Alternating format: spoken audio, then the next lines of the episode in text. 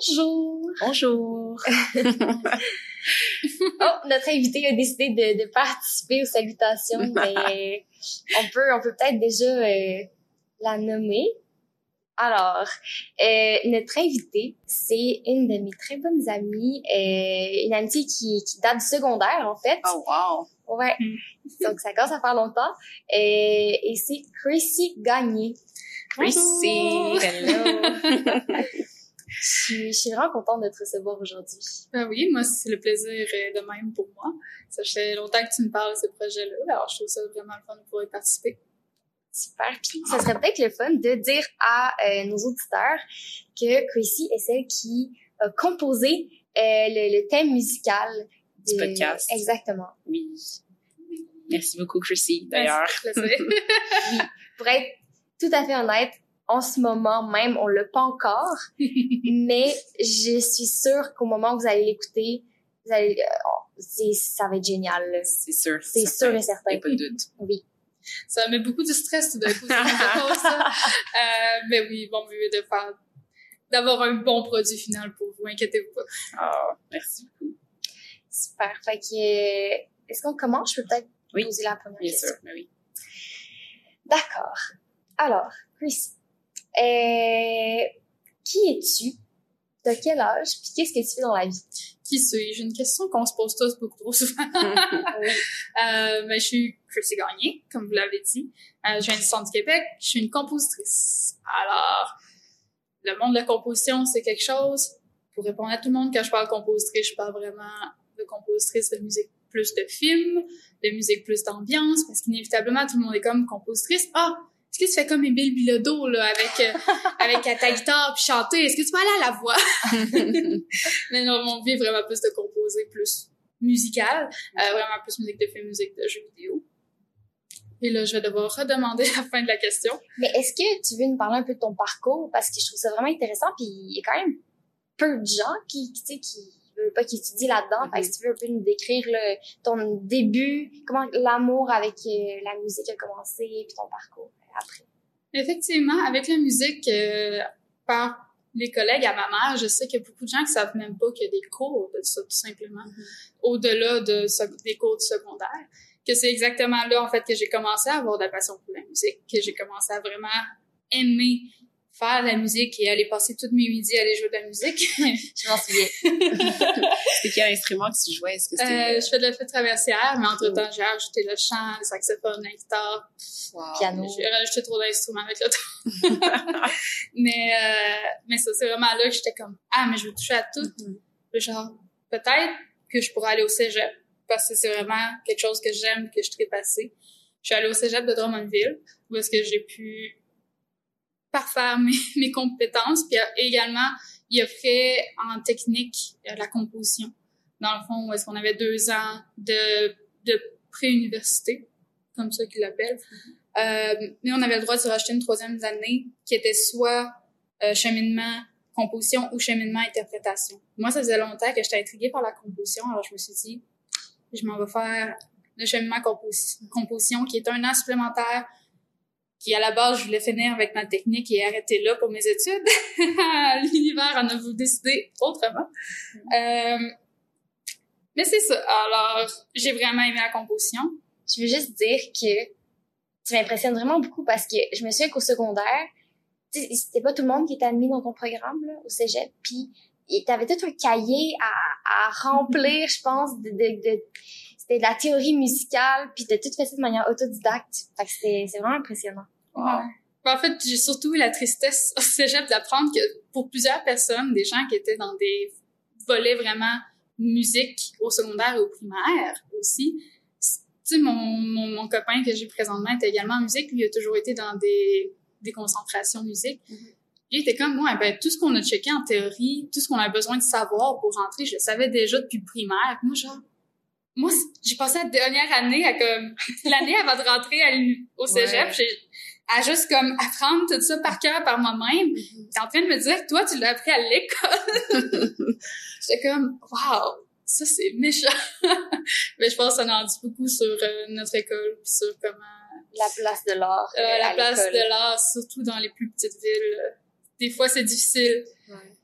Et, euh, et ça, ben oui, j'ai, j'ai appris beaucoup par moi-même pour arriver là. Je me suis rendu compte que mes, que c'était très, beaucoup, désolée, c'était beaucoup plus de travail que mes confrères. Mhm. Malheureusement, que j'ai eu à faire pour rentrer. Mais je suis très contente du cheminement que j'ai fait. Et également, mon cégep, pour moi, vaut la peine parce que je connais beaucoup de gens en musique qui étaient comme la première année de cégep a pas servi à grand chose. Puis moi, j'étais comme, oh non, elle a servi beaucoup pour moi. Ah, ben, c'est cool. Puis après, le, là, présentement, t'es à l'Uni. Si tu nous parles un peu de, de, de ce que tu fais. Ouais, ben en fait, suite au cégep, j'ai vraiment tripé sur la composition. hein. J'étais comme, il y avait un stress qu'il y avait pas, que j'avais pas en composition que j'avais en interprétation. Parce que vous devez être bien au courant. Sur une scène, ça peut être tellement stressant. Puis Ouais. j'ai toujours une, été un, eu un côté un peu anxieux qui venait avec, c'était la seconde que c'était pas à la hauteur de ce que moi je savais que j'étais capable de faire. J'avais une tendance à vouloir me taper dessus ensuite, puis de me dire ah je suis pas assez, je suis pas assez. Mais avec la composition, j'avais moins ce sentiment-là. Il y avait vraiment plus de fierté de voir tout ce qui a bien fonctionné, tout ce qui a bien été, puis tout ce que je trouve qui sonne bien. Alors, dans ce sens-là, inévitablement, j'ai eu un amour qui s'est vraiment plus accroché avec la composition. Euh, Qu'est-ce qui m'a mené à aller m'inscrire à l'université en composition? Ben oui, moi, je veux faire ma technique et arrêter. Finalement, j'ai continué pour faire un baccalauréat en composition de musique à l'image à l'UDS, l'Université de Sherbrooke. Et j'ai fait le bac au complet. Ça a été une épreuve parce que Dieu sait que des fois, c'est beaucoup d'heures passées. C'est beaucoup Ouais. de, beaucoup d'énergie, beaucoup de création, beaucoup de créativité qui passe là-dedans. Passer des heures, puis des fois, tout d'un coup, t'as plus de créativité. À un moment donné, t'arrives à un projet, t'es comme, je sais plus qu'est-ce que je veux faire pour que ça sonne mieux, puis que ça sonne parfait. Euh, tu fais ton mieux dans ce temps-là. Puis des fois, tu dis, je vais revenir à ce projet-là parce que ça sonnait pas comme j'aurais pu le faire sonner. Ouais. Puis, ben ça. Après ça, je me suis dit, est-ce que j'arrête là, est-ce que je continue? Je me suis dit que je voulais continuer.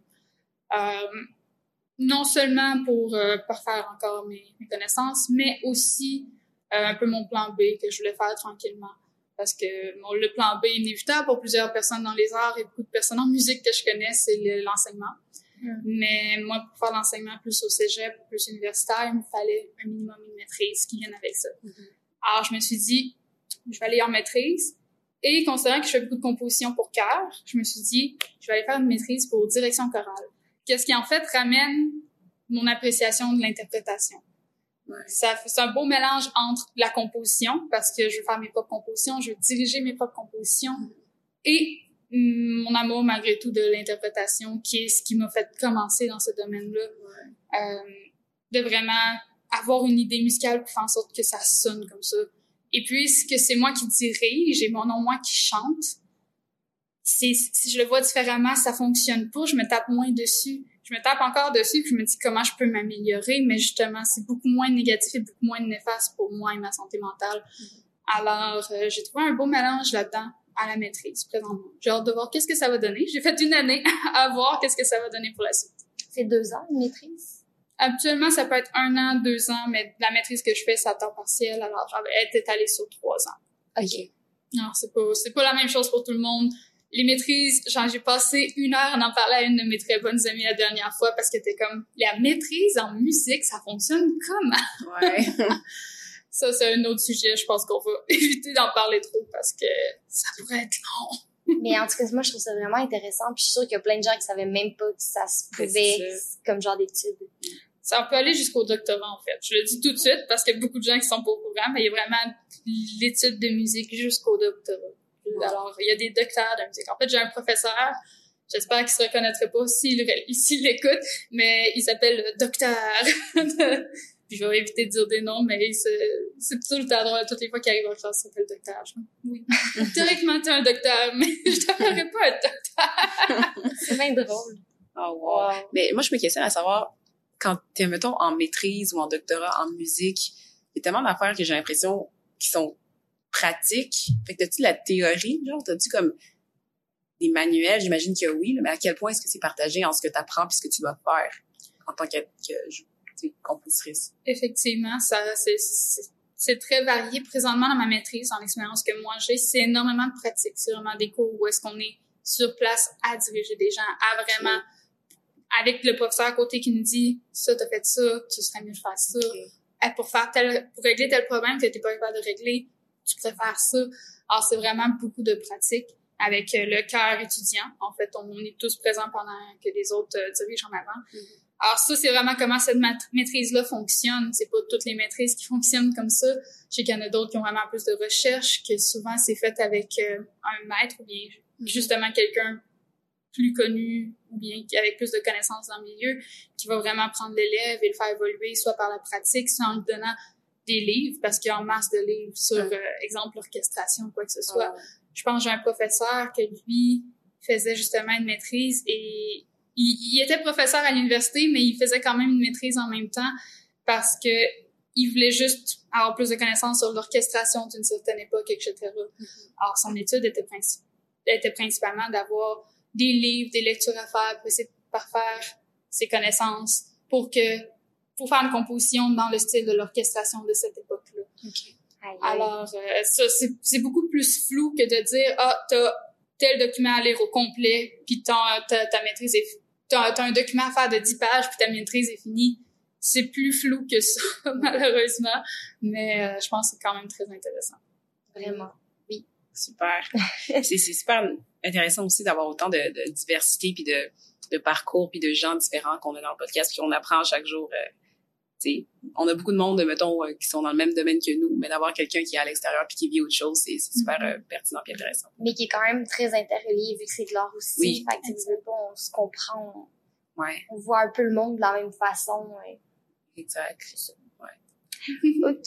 Euh, ben, euh, euh, prochaine question, en fait. Euh, T'as quel âge? J'ai euh, 24 ans. On a le même âge. Yeah. Euh, ben, ça fait mal le tour pour, euh, pour la présentation, en fait. Parfait. J'ai l'impression que j'en ai parlé longtemps, mais c'est quand même moins que là, une heure avec ma- mon ami la dernière fois. Mais c'est jamais trop longtemps pour vrai. Chaque question a une durée de temps différente pour, pour- en ce qui est des, des- pour ce qui est des réponses, en fait. C'est jamais trop long et inintéressant. Ben oui. Qu'on va passer à l'autre question. Là, on saute directement dans le, dans Dans sujet. sujet.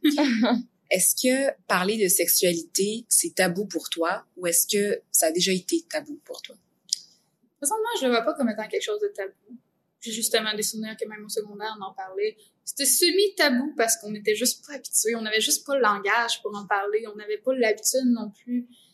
Mais je l'ai jamais vu comme étant quelque chose d'extrêmement tabou. Je, savais que c'était une chose qui existait qu'il fallait normaliser. C'est que des fois, le normaliser, même pour toi qui est pas forcément habitué, ça devient plus dur parce que justement, dans mon enfance, c'était pas tabou. Mes parents étaient vraiment ouverts à l'idée de m'en parler si je voulais en parler. C'est que moi, de base, j'avais pas vraiment ce besoin-là d'en discuter avec mes parents. Mais à la seconde que j'ai voulu en discuter avec les gens, j'avais pas le matériel, j'avais pas les mots, j'avais pas quoi que ce soit. Et c'est là que tout d'un coup, tu dis des choses bizarres. Puis là, tu dis, peut-être que je serais mieux de pas en parler. Mais là, tu dis, non, non, non, j'ai vu en ligne, là, il faut normaliser de parler de ça. là, t'es comme, hmm, je sais pas comment en parler sans que moi-même, j'aie un certain malaise. Puis je pense vraiment, pour moi, dans mon cas, c'est vraiment l'expérience d'en parler de plus en plus à des gens pour être comme, OK, non, on peut en parler normalement, sans qu'il y ait de gêne, sans qu'il y ait de, oh, personne a dit pénis. non, Ouais. tu sais. Ben, je me souviens qu'au secondaire, on en parlait, mais on parlait plus, mettons, dans mon souvenir, là, de la sexualité en général, mais on parlait pas tant de nos propres expériences ou, Effectivement. c'était pas, c'était pas, euh, ah ouais, moi je fais telle affaire ou je fais, tu un peu, là, dépendamment dans notre groupe d'amis. Ouais, ben, c'est- on n'avait pas toute la même expérience non plus. non, c'est ça. Mais c'était plus qu'on en parlait, c'était vraiment plus, euh, de manière Ouais, générale. Ouais. Je suis très d'accord. euh, on en parlait, mais justement, on n'allait pas dire les détails de « Oh, on a fait ça, on a fait ça ». Surtout quand, que, comme moi, ben, je veux pas dire ça pour qui que ce soit, même moi, j'avais rien fait à ce moment-là. J'allais pas aller dire « Oh, j'ai fait ci, j'ai fait ça ». Non. C'était juste pas la place, Ouais. mais c'était quand même plaisant d'en parler autrement. Parce qu'inévitablement, parler de relations peut mener à parler de ça aussi. Ben oui, complètement. Puis on avait une amie qui, qui elle, était plus peut-être émancipée euh, sexuellement parlant, était, était plus ouverte que nous. Fait qu'elle, elle, elle en en parlait, puis elle prenait les devants, puis elle était comme, Ah ouais, j'ai fait ça, il m'est arrivé ça. Mhm. Et, fait que ça, c'était le fun aussi, là, tu sais, qu'on soit pas tout nécessairement rendu au même niveau. euh. Mais ça, mais c'était vraiment plaisant qu'on soit pas au même niveau, mais qu'on soit quand même capable de se retrouver, à en discuter, puis de se respecter malgré tout là-dedans. Je pense pas que toi, ni moi, ou bien qui que ce soit, a vraiment eu déjà l'idée de « Ah mon Dieu, à parler de ça, ça doit être une. Mais genre, non. Non. C'était vraiment pas dans notre idée, c'est juste une partie naturelle de la vie. Puis justement, on avait comme... Même si on a des expériences différentes, on partait quand même de ce même piédestal-là, qu'est-ce que je trouvais très bien. Qu'est-ce qui justement m'a aidé à, par le futur, euh, avoir une plus grande facilité d'en parler. C'est vrai. Euh, euh, euh, c'est quoi ton identité sexuelle, puis comment est-ce que tu l'as découvert? Mon identité sexuelle, je suis toujours pas certaine de c'est quoi votre définition de ça. Euh, moi, je parle plus comme mon identité sexuelle, ma sexualité. Je suis bisexuelle. Mhm. C'est peut-être pas dans cette vague-là que vous voulez aller. Non, moi, non, c'est là que c'est- je l'emmène. C'est exactement là c'est qu'on allait. exactement ça, la question. Mais euh, oui, je suis bisexuelle. Ça fait longtemps que je le sais. Euh, ça fait moins longtemps que je l'ai affirmé avec moi-même. Et c'est pas forcément encore dit à tout le monde que je connais, mais tranquillement, mais sûrement, je vais ou m'ouvrir puis le dire un peu plus à tout le monde. Quand est-ce que tu l'as, que tu l'as su? Honnêtement, je pense que j'ai été une couple d'années à, à me cacher derrière le mot euh, je suis une alliée euh, parce que je savais clairement fin secondaire que j'ai Ah, beaucoup trop- ouais? Ben, Il me semble qu'on en a jamais parlé. on n'en parlait pas parce que ben justement moi je voyais des choses en ligne j'étais juste comme ah les gens LGBT c'est quand même fun pour eux hein, qu'ils soient aussi libres pour après ça vraiment au cégep que j'ai réalisé en étant plus loin de chez moi Mhm. en étant avec des gens nouveaux en étant vraiment dans un environnement différent puis tout d'un coup je sais pas du jour au lendemain ça a juste fait comme ouais ouais je pense que je suis bisexuelle je pense je pense pas que c'est juste un ah c'est le fun pour les personnes qui sont intéressées vers les filles et les hommes à un moment donné, c'est comme, je pense que toi aussi. Ouais. Mais je je suis assez certaine que le, le changement était trop smooth de un à l'autre. J'ai, j'ai pas eu une journée où ça fait, ah, maintenant j'ai réalisé ça, ça s'est vraiment juste développé, puis à un moment donné, j'ai fait, ça fait un bout que je le ressens, mais je suis bisexuelle, clairement. Mais je pense que ça a commencé au secondaire, justement, quand que j'étais comme intriguée dans mes recherches en ligne sur les choses LGBT. Je suis comme, ah, je veux me renseigner, ben, je suis tellement une bonne alliée au groupe, que, à la communauté. Comme ça, être comme, non, puis si t'es pas juste euh, alliée au groupe, que tu fais partie du groupe. Ouais. Fait que c'était pas nécessairement. Tu... Est-ce que c'est c'est que tu te mentais à toi-même ou c'est juste que tu voulais pas aller au fond de ça ou c'était juste que t'étais pas prête à m'en parler? C'était... Je pense que c'était un mélange de plusieurs choses. Euh, je vais pas 100% mentir, puis je vais pas en parler trop profondément non plus, mais euh, c'est pas forcément accepté, surtout au niveau de ma mère. Ok. Que c'est encore une bonne question si elle va écouter le podcast ou pas, parce qu'elle est pas encore au courant aujourd'hui. Mais elle s'en doute, elle a des... Elle, ça, je pense pas que ça va la surprendre, même si elle décide d'écouter le, le podcast puis de, de l'entendre. Euh, mais c'est sûr que ça faisait partie de ce qui était difficile de d'accepter soi-même. De, de savoir que, oh, ma mère, peut-être qu'elle va pas aimer ça. En c'est pour ça, on aurait dit que tant aussi longtemps que j'habitais là, je voulais même pas y penser. J'étais comme, ah, c'est le fun pour eux, mais genre, je voulais même pas penser à l'idée que ça pourrait moi. Puis aussi, je pense que j'avais juste des crushs sur des gars, j'étais comme, pourquoi penser à d'autres sexualités quand j'ai rien que des crushs sur des gars de toute façon? Si t'avais eu un crush sur une fille au secondaire, est-ce que tu t'aurais empêché de vivre, de, de vivre l'expérience? Euh, Là-dessus, j'ai beaucoup de questions parce que même rendu au cé- cégep où est-ce que j'étais capable de l'accepter, le peu de fois que j'ai un minimum d'intérêt envers les filles, ça fait comme oh, est-ce que j'oserais, est-ce que je suis prête moi mentalement à aller comme à ramener une fille à ma mère? Alors c'était une bonne question pour moi. Alors je me dis que probablement au, secondaire c'était probablement même pas proche d'arriver même mais comme je dis, j'étais pas assez au courant, j'étais pas assez consciente de ça déjà à ce moment-là. Alors c'est vraiment au cégep que ça s'est, que j'ai développé ça, que j'étais comme, ok, à quel point est-ce que là je serais à l'aise de ramener une fille? Puis même à l'université, ça continue avec ça. J'ai fini par tomber en couple avec un gars. Ce gars est génial. Il, il est au courant que je suis bisexuelle. il a toujours été très ouvert là-dessus. Il est une perle pour ça. Puis, euh, malheureusement, je savais qu'en ayant un chum, ma mère allait automatiquement faire alors un chum, c'est plus un problème, j'ai plus besoin de me soucier de ça. Alors, euh, je pense que c'est aussi derrière ça que je me cache présentement de pas y faire un vrai coming out de je suis bisexuelle parce que comme. Ça changera pas la relation que j'ai présentement. Elle va inévitablement faire bon être avec un gars de toute façon. Mm-hmm. C'est pas un problème.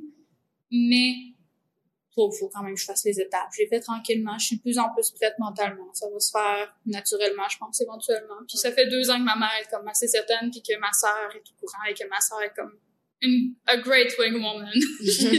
Parce que juste comme, ouais, mais ça dérangerait pas qu'elle soit bisexuelle. Alors, euh, ma sœur est vraiment sweet là-dedans.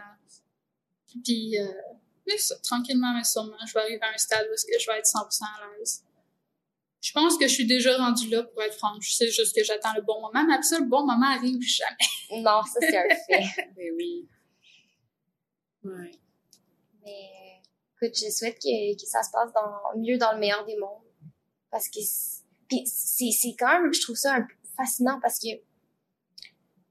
euh, toutes les, invités qu'on a reçus jusqu'à maintenant, tu ont pas mal notre âge, là. Ils, sont tous et toutes très ouverts d'esprit mais c'est pas la première fois que euh, l'ouverture d'esprit dépasse celle des, des parents. Euh, c'est arrivé quand même une couple de fois au podcast que ça soit mentionné, puis je trouve que c'est c'est ouais c'est un peu fascinant à quel point tes parents c'est les personnes qui devraient le mieux te connaître, tu sais dans un sens. Puis après ça c'est de t'empêcher d'être totalement toi-même avec eux il y, a comme quelque chose de très paradoxal dans tout ça, je trouve. Effectivement. Mais je pense qu'il y a quelque chose avec notre génération. Notre génération a vraiment eu un vouloir de mieux comprendre, je pense. Moins derrière ce, ce mur-là de Ah, ben dans mon temps, c'était pas comme ça, fait là, faut pas que ce soit comme ça. Nous autres, le mur était pratiquement déjà plus là. Il y avait beaucoup des choses, beaucoup, beaucoup de choses qui ont été faites justement pour les droits LGBT, pour les choses racistes, quoi que ce soit, que, qui étaient juste d'un bon travail qui avait déjà été fait avant nous. Alors nous, on est arrivé avec un mur qui était déjà quand même plus clair qu'avant, tu sais, qui était moins rempli de briques. Et tout d'un coup, on était capable à côté, puis d'être capable de regarder les gens dans les yeux, déjà, oh mon Dieu, les personnes ne sont pas différentes de nous. Mm-hmm. Fait que je pense que c'est cette belle chose de notre génération qui va se poursuivre dans les autres générations, j'ai l'impression. Alors ça, c'est un élément très positif.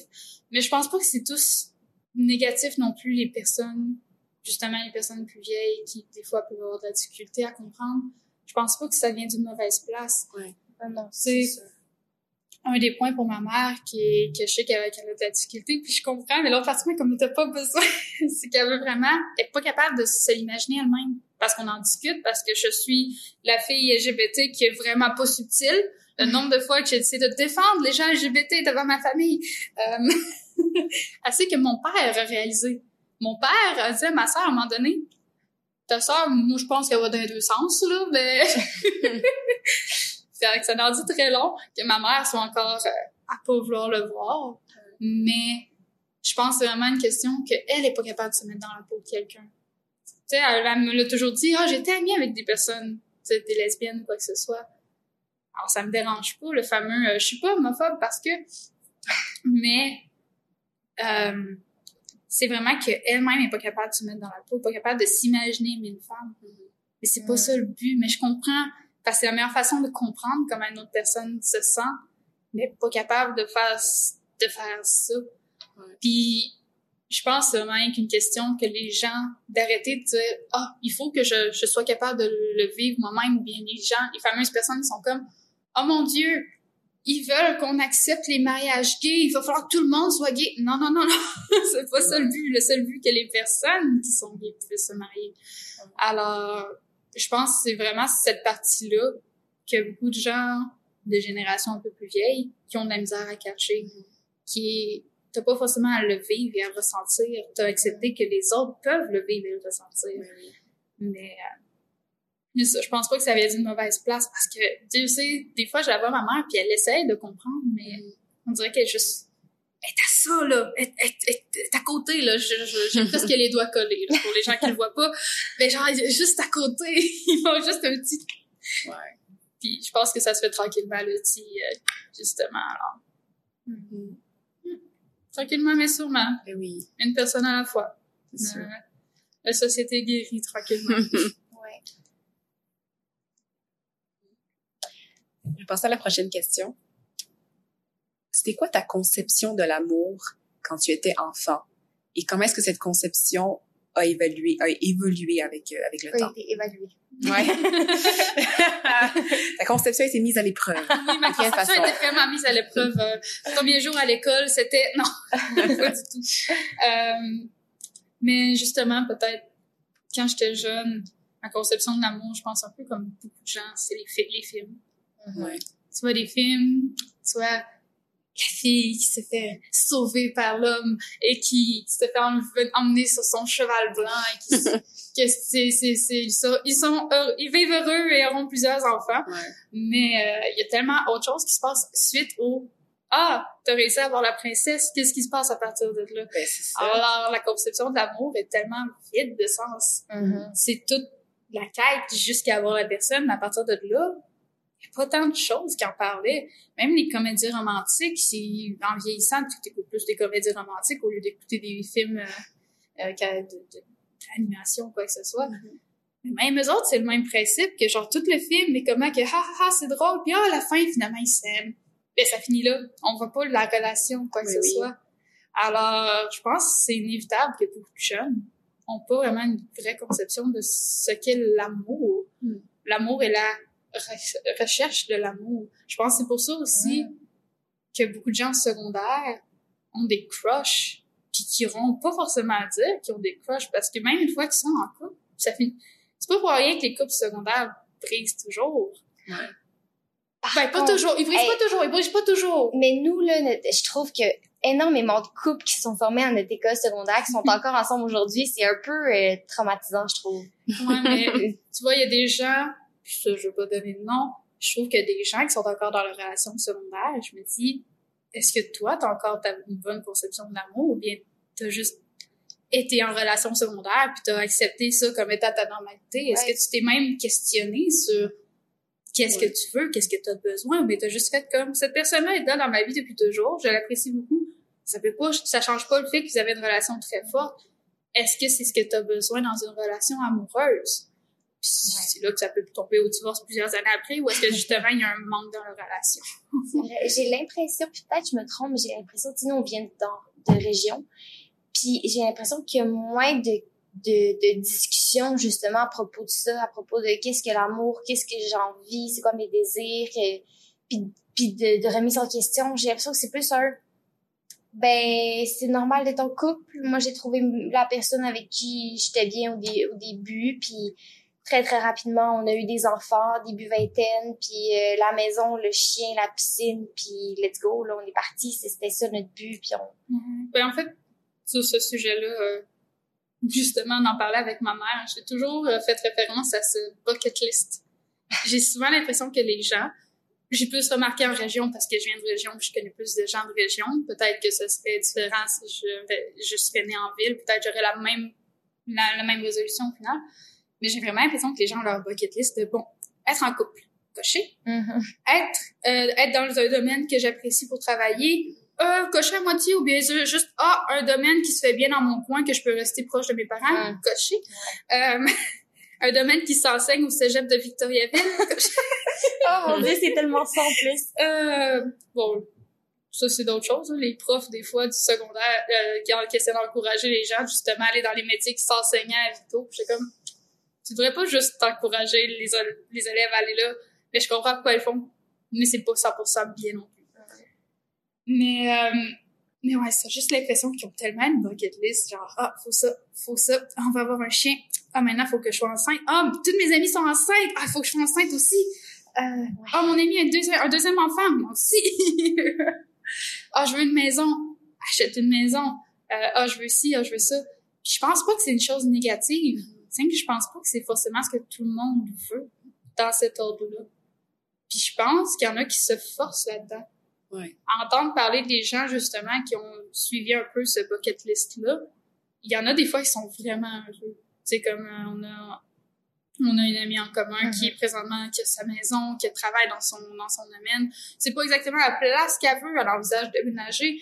Elle a, elle a une vision un peu plus floue, mais elle a quand même son bucket list que ça fait longtemps qu'elle veut remplir elle-même. Puis je pense qu'elle est vraiment heureuse là-dedans malgré tout.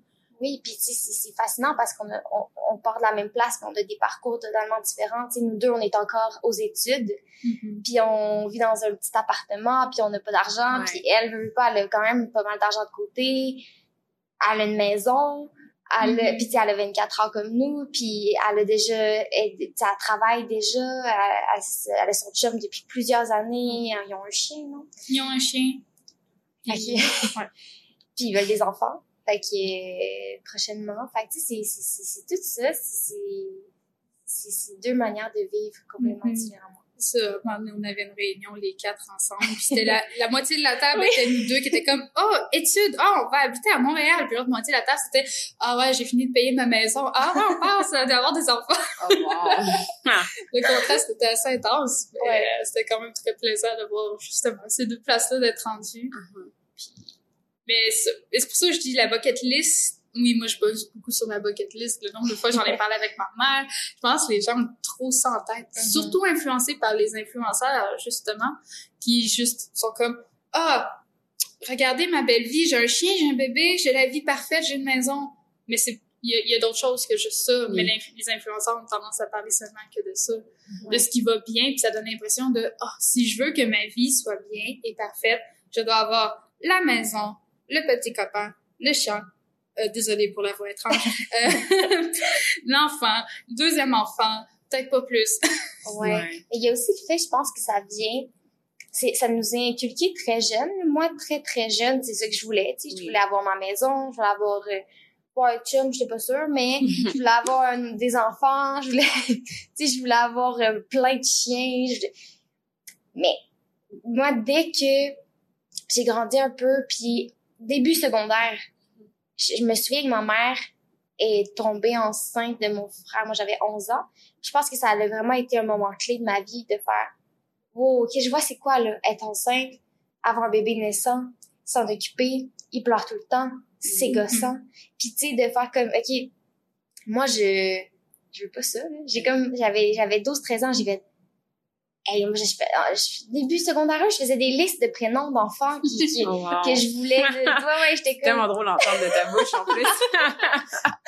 Ouais, les gens qui me connaissent aujourd'hui comprennent, s'imaginent pas ça, mais oui, j'avais ma petite liste que je traînais avec moi. Je suis comme, ah, ce nom-là, il est tellement beau. Je regardais voir, existe-tu? Puis ça va être le nom de ma première fille. Puis tu sais, jusqu'à temps de faire, à 13 ans, ah, et je me suis jamais posé la question, mais j'en veux-tu vraiment des enfants? Puis faire, eh ben non, j'en veux pas, moi. Mais j'ai tellement grandi avec cette idée omniprésente-là que c'était la seule façon de vivre ma vie. Ouais. Mais je pense que c'est inévitable parce que, étant né, le, le format familial que tu connais le plus étant des parents avec un enfant. Alors, instinctivement, tu penses à ta vie, tu vas penser à devenir un parent avec des enfants. Ouais. C'est instinctif, c'est ce que tu vois le plus. Ouais. Puis c'est ce qui est poussé par les médias aussi, euh, que ce soit des médias, euh, des films, que ce soit des influenceurs. C'est ce qui est poussé. Alors, je pense que c'est normal que d'être très jeune puis de penser à ça, c'est- instinctif. C'est suite à ça, je pense que ça dépend des gens, à quel point ils se développent, à quel point, jusqu'où ils s'en vont, avec qui ils en parlent. Ça peut aller beaucoup plus loin, ça peut faire en sorte que tu aies plus d'enfants, ça peut faire en sorte que tu aies juste pas de relation court. Parce que des gens, des gens qui ont des relations, ça les intéresse pas, il y en a en masse. Euh, c'est juste... Puis là, il y a toujours les fameuses personnes qui vont genre « Ah, ben, ben, telle personne n'est toujours pas en couple, il va falloir qu'elle se, qu'elle se niaise. » Non, peut-être qu'elle a juste être en couple dans sa vie. Mais... Euh, mais ça, c'est des vieilles mentalités qui restent. C'est sûr que là, je peux parler en long et en large de dans le passé où est-ce que tu tombais en couple, tu devais avoir des enfants, puis t'avais le prêtre qui venait chez vous pour te dire d'avoir un autre enfant. Ça, c'est l'histoire que ma grand-mère elle m'a racontée. C'est pas si loin de nous non plus. Je pense qu'on est en train de se sortir de ce mode-là. Ou est-ce qu'on est moins euh, dans le mode « Oh my God, il faut plus d'enfants » et plus en mode « Il faut peut-être un peu moins d'enfants Ouais. Oui, oui. Puis je pense que ça, encore une fois, les générations avancent, puis ça change constamment. Ouais. Mais j'ai un souvenir très précis de ma grand-mère, puis elle me parlait de ça, puis c'était quand même... Tu sais, c'est quand même de quoi, là? T'as quelqu'un externe à ton couple qui vient te dire « Prends cette décision-là, puis il faut que tu aies un enfant là. » C'est quand même de quoi, là? C'est quand même, même, euh, spécial, puis ben je comprends pourquoi. Puis je respecterai toujours les personnes qui sont plus religieuses et quoi que ce soit. Moi, je l'ai beaucoup moins été avec le temps. Mais pour ma grand-mère, c'était très important. Puis c'était sa façon un peu de faire fleurir euh, la communauté en ayant, en ayant plus d'enfants et quoi que ce soit. Puis elle, elle voyait ça d'une façon tellement belle que je vais continuer à respecter les gens qui veulent ça. Mais je pense que c'est resté dans le dans l'inconscient de la communauté, de tout le monde Ben oui. qui est comme OK, ben on veut des enfants, c'est c'est un homme finit par se marier avec une femme, puis ils ont un enfant. C'est comme le modèle de base. Il faut se copier, se, se mettre avec ça. Mais je pense que n'ayant de moins en moins la religion impliquée, on découvre d'autres modèles qui sont peut-être plus intéressants pour certains et moins intéressants pour d'autres. Il y en a qui aiment le modèle de base, puis c'est tant mieux pour eux. Ouais. Mais oui. Euh, quelle place prend la sexualité dans ta vie? Ça, c'est une question que j'ai regardée, puis j'étais comme, je sais pas comment réagir. Ma sexualité, ben, elle se passe dans ma chambre avec, euh, avec mon copain. Puis je sais comme pas comment dire, est-ce qu'elle affecte énormément d'autres sphères de ma vie? Mais ce que ça veut dire, c'est mettons, tu sais, il y a des gens qui, qui sont célibataires. Qui sont comme, ben moi, tant que je suis célibataire, j'ai, j'ai pas nécessairement l'envie de, de coucher avec du monde. Fait il y en a pour qui la sexualité, c'est un plus dans leur vie, puis il y en a pour qui c'est un besoin. Fait que, mais tu peux te situer entre les deux, tu peux... tu sais. J'aurais tendance à me situer plus entre les deux. Parce que j'ai jamais vu ça comme étant un besoin. Mm, La sexualité avec les autres. Mhm. Après ça, la sexualité avec moi-même, ben, j'ai ben, relativement jeune. Plus dans les années du cégep, où est-ce que j'ai un peu plus expérimenté dans ce domaine-là. Puis, il y a quand même quelque chose de très plaisant. Ben oui. Mais à juste découvrir ce côté-là, puis surtout moi, ayant fait beaucoup de ce processus-là par moi-même, tu sais, c'est, ça devenait normal, mais avec moi-même. Peut-être qu'avec les autres, c'était autre chose. Mais avec moi-même, puis c'était, oui, un certain besoin. Parce que, ben, c'est sûr qu'il y a un spectrum, là. Il y a des personnes qui sont complètement sexuelles, qui ont zéro besoin. Il y a des Mhm. personnes qui sont, Ah, j'ai oublié le mot, mais c'est pas extrasexuel, mais c'est quelque chose, euh, Hypersexualité. hyper, oui, il y a l'hypersexualité. c'est autre chose, je euh, voyez le mot, là, voyons. J'ai oublié. J'ai oublié, mais je sais que, je sais le mot de, Si ça te revient, tu le diras. parfait. Euh, ah, c'est ça, nymphomane. Ça, c'est, ça, c'est, Ouais, C'est des gens qui, je pense, qui ont une addiction. Ouais, mais c'est ça, ça va à l'autre spectre, ouais, non? c'est ça, ça Asexuel à, mais y a-t-il un masculin de ce mot-là? Nymphomane? C'est- j'ai, j'ai toujours- que c'est, euh, C'est, c'est, c'est non-genré. c'est non-genré. Ah, c'est ça. Un peu comme mélomane, il n'y a pas de féminin masculin. C'est vrai. Alors, euh, ah, ici, tout d'un coup, c'est devenu un podcast de français. mais, euh, mais ouais, je sais plus où est-ce que j'en étais. Euh, oui, c'est ça, tu disais, ça dépend des gens. Ah ouais, c'est un spectrum. Euh, je me suis longtemps demandé si j'étais demisexuelle. Qu'est-ce qu'il y a des personnes qui, qui, qui ont de l'attirance seulement vers, seulement s'il y a une relation personnelle avec quelqu'un. Mhm. Alors, une attirance sexuelle seulement avec quelqu'un a une, tu sais, une relation. Connexion émotionnelle. Merci. Ouais. J'avais plus comment le dire. Euh, mais exact. Je suis encore en questionnement. J'ai pas vraiment, j'ai malheureusement moins besoin de le rechercher pour moi-même parce que je suis en relation puis je l'ai déjà la, la connexion se- sentimentale avec. Mais je, tu sais, c'est pour ça, comme ça que je veux dire, que je suis plus dans le centre en termes de, je suis pas, ah, zéro sexualité, j'en veux pas de ça dans ma vie, mais je suis pas non plus, ah, je dois faire l'amour 5, 6 fois par semaine parce que sinon, même 5, 6 fois, c'est pas encore tant que ça. Je dois faire l'amour genre 15 fois par semaine, sinon je suis en manque. Euh, Ça, c'est soit, c'est quand même beaucoup, non? c'est quand même beaucoup, mais il y a des gens qui préfèrent. Oui, des belles conversations que j'ai avec mon chum. Je sais pas s'il veut que j'en parle, mais qui était comme, il y a des gens que je connais qui c'est genre minimum une fois par jour. Je suis comme, OK. Pas moi. Était genre, pas moi non plus. Parfait! Parce que... 5-6 fois semaine, c'est pas mal une fois par jour quasiment. Mhm. Ouais. Mais c'est pour ça que je me disais, bah, peut-être c'est pas assez extrême. Parce qu'il y a des gens qui ça, c'est le norme. Ouais, qui C'est correct pour eux. Mhm. Mais là, je veux dire, rendu là, 15 fois, c'est comme deux fois par jour. Puis là, ça, ça va un peu dans l'hypersexualité. Euh, mais ça, dans ce sens-là, je me trouve plus au milieu où est-ce que j'ai des désirs. Je veux Mhm. avoir des désirs qui sont euh, retrouvés avec euh, mon copain ou ben, par moi-même même. Mais c'est une semaine de temps, j'ai rien. C'est pas stressant non plus. J'ai Ouais. pas... ça, je veux dire, la sexualité prend une certaine place. Mais si, elle- si on est bien occupé ou quoi que ce soit, ou bien même moi, j'ai pas le temps avec moi de faire quoi que ce soit, puis que ça prend zéro place, c'est correct aussi. Mhm. C'est c'est quoi le, le plus longtemps que t'as passé, mettons, sans euh, rapport sexuel avec toi-même inclus? Bonne question. Très bonne question. Ça. En fait, j'en sais rien. J'ai jamais pris le temps de vraiment le remarquer. Ouais. Très bonne question. Mais quand tu penses avant que tu commences à, à découvrir c'est quoi la sexualité. Oui, ben, c'est sûr. Oui, non, mais là, ça compte pas. Mais je parce que moi, je me demande à quel point je suis normale, vu que, ben, je l'ai déjà dit là, au podcast, mais j'ai des cycles.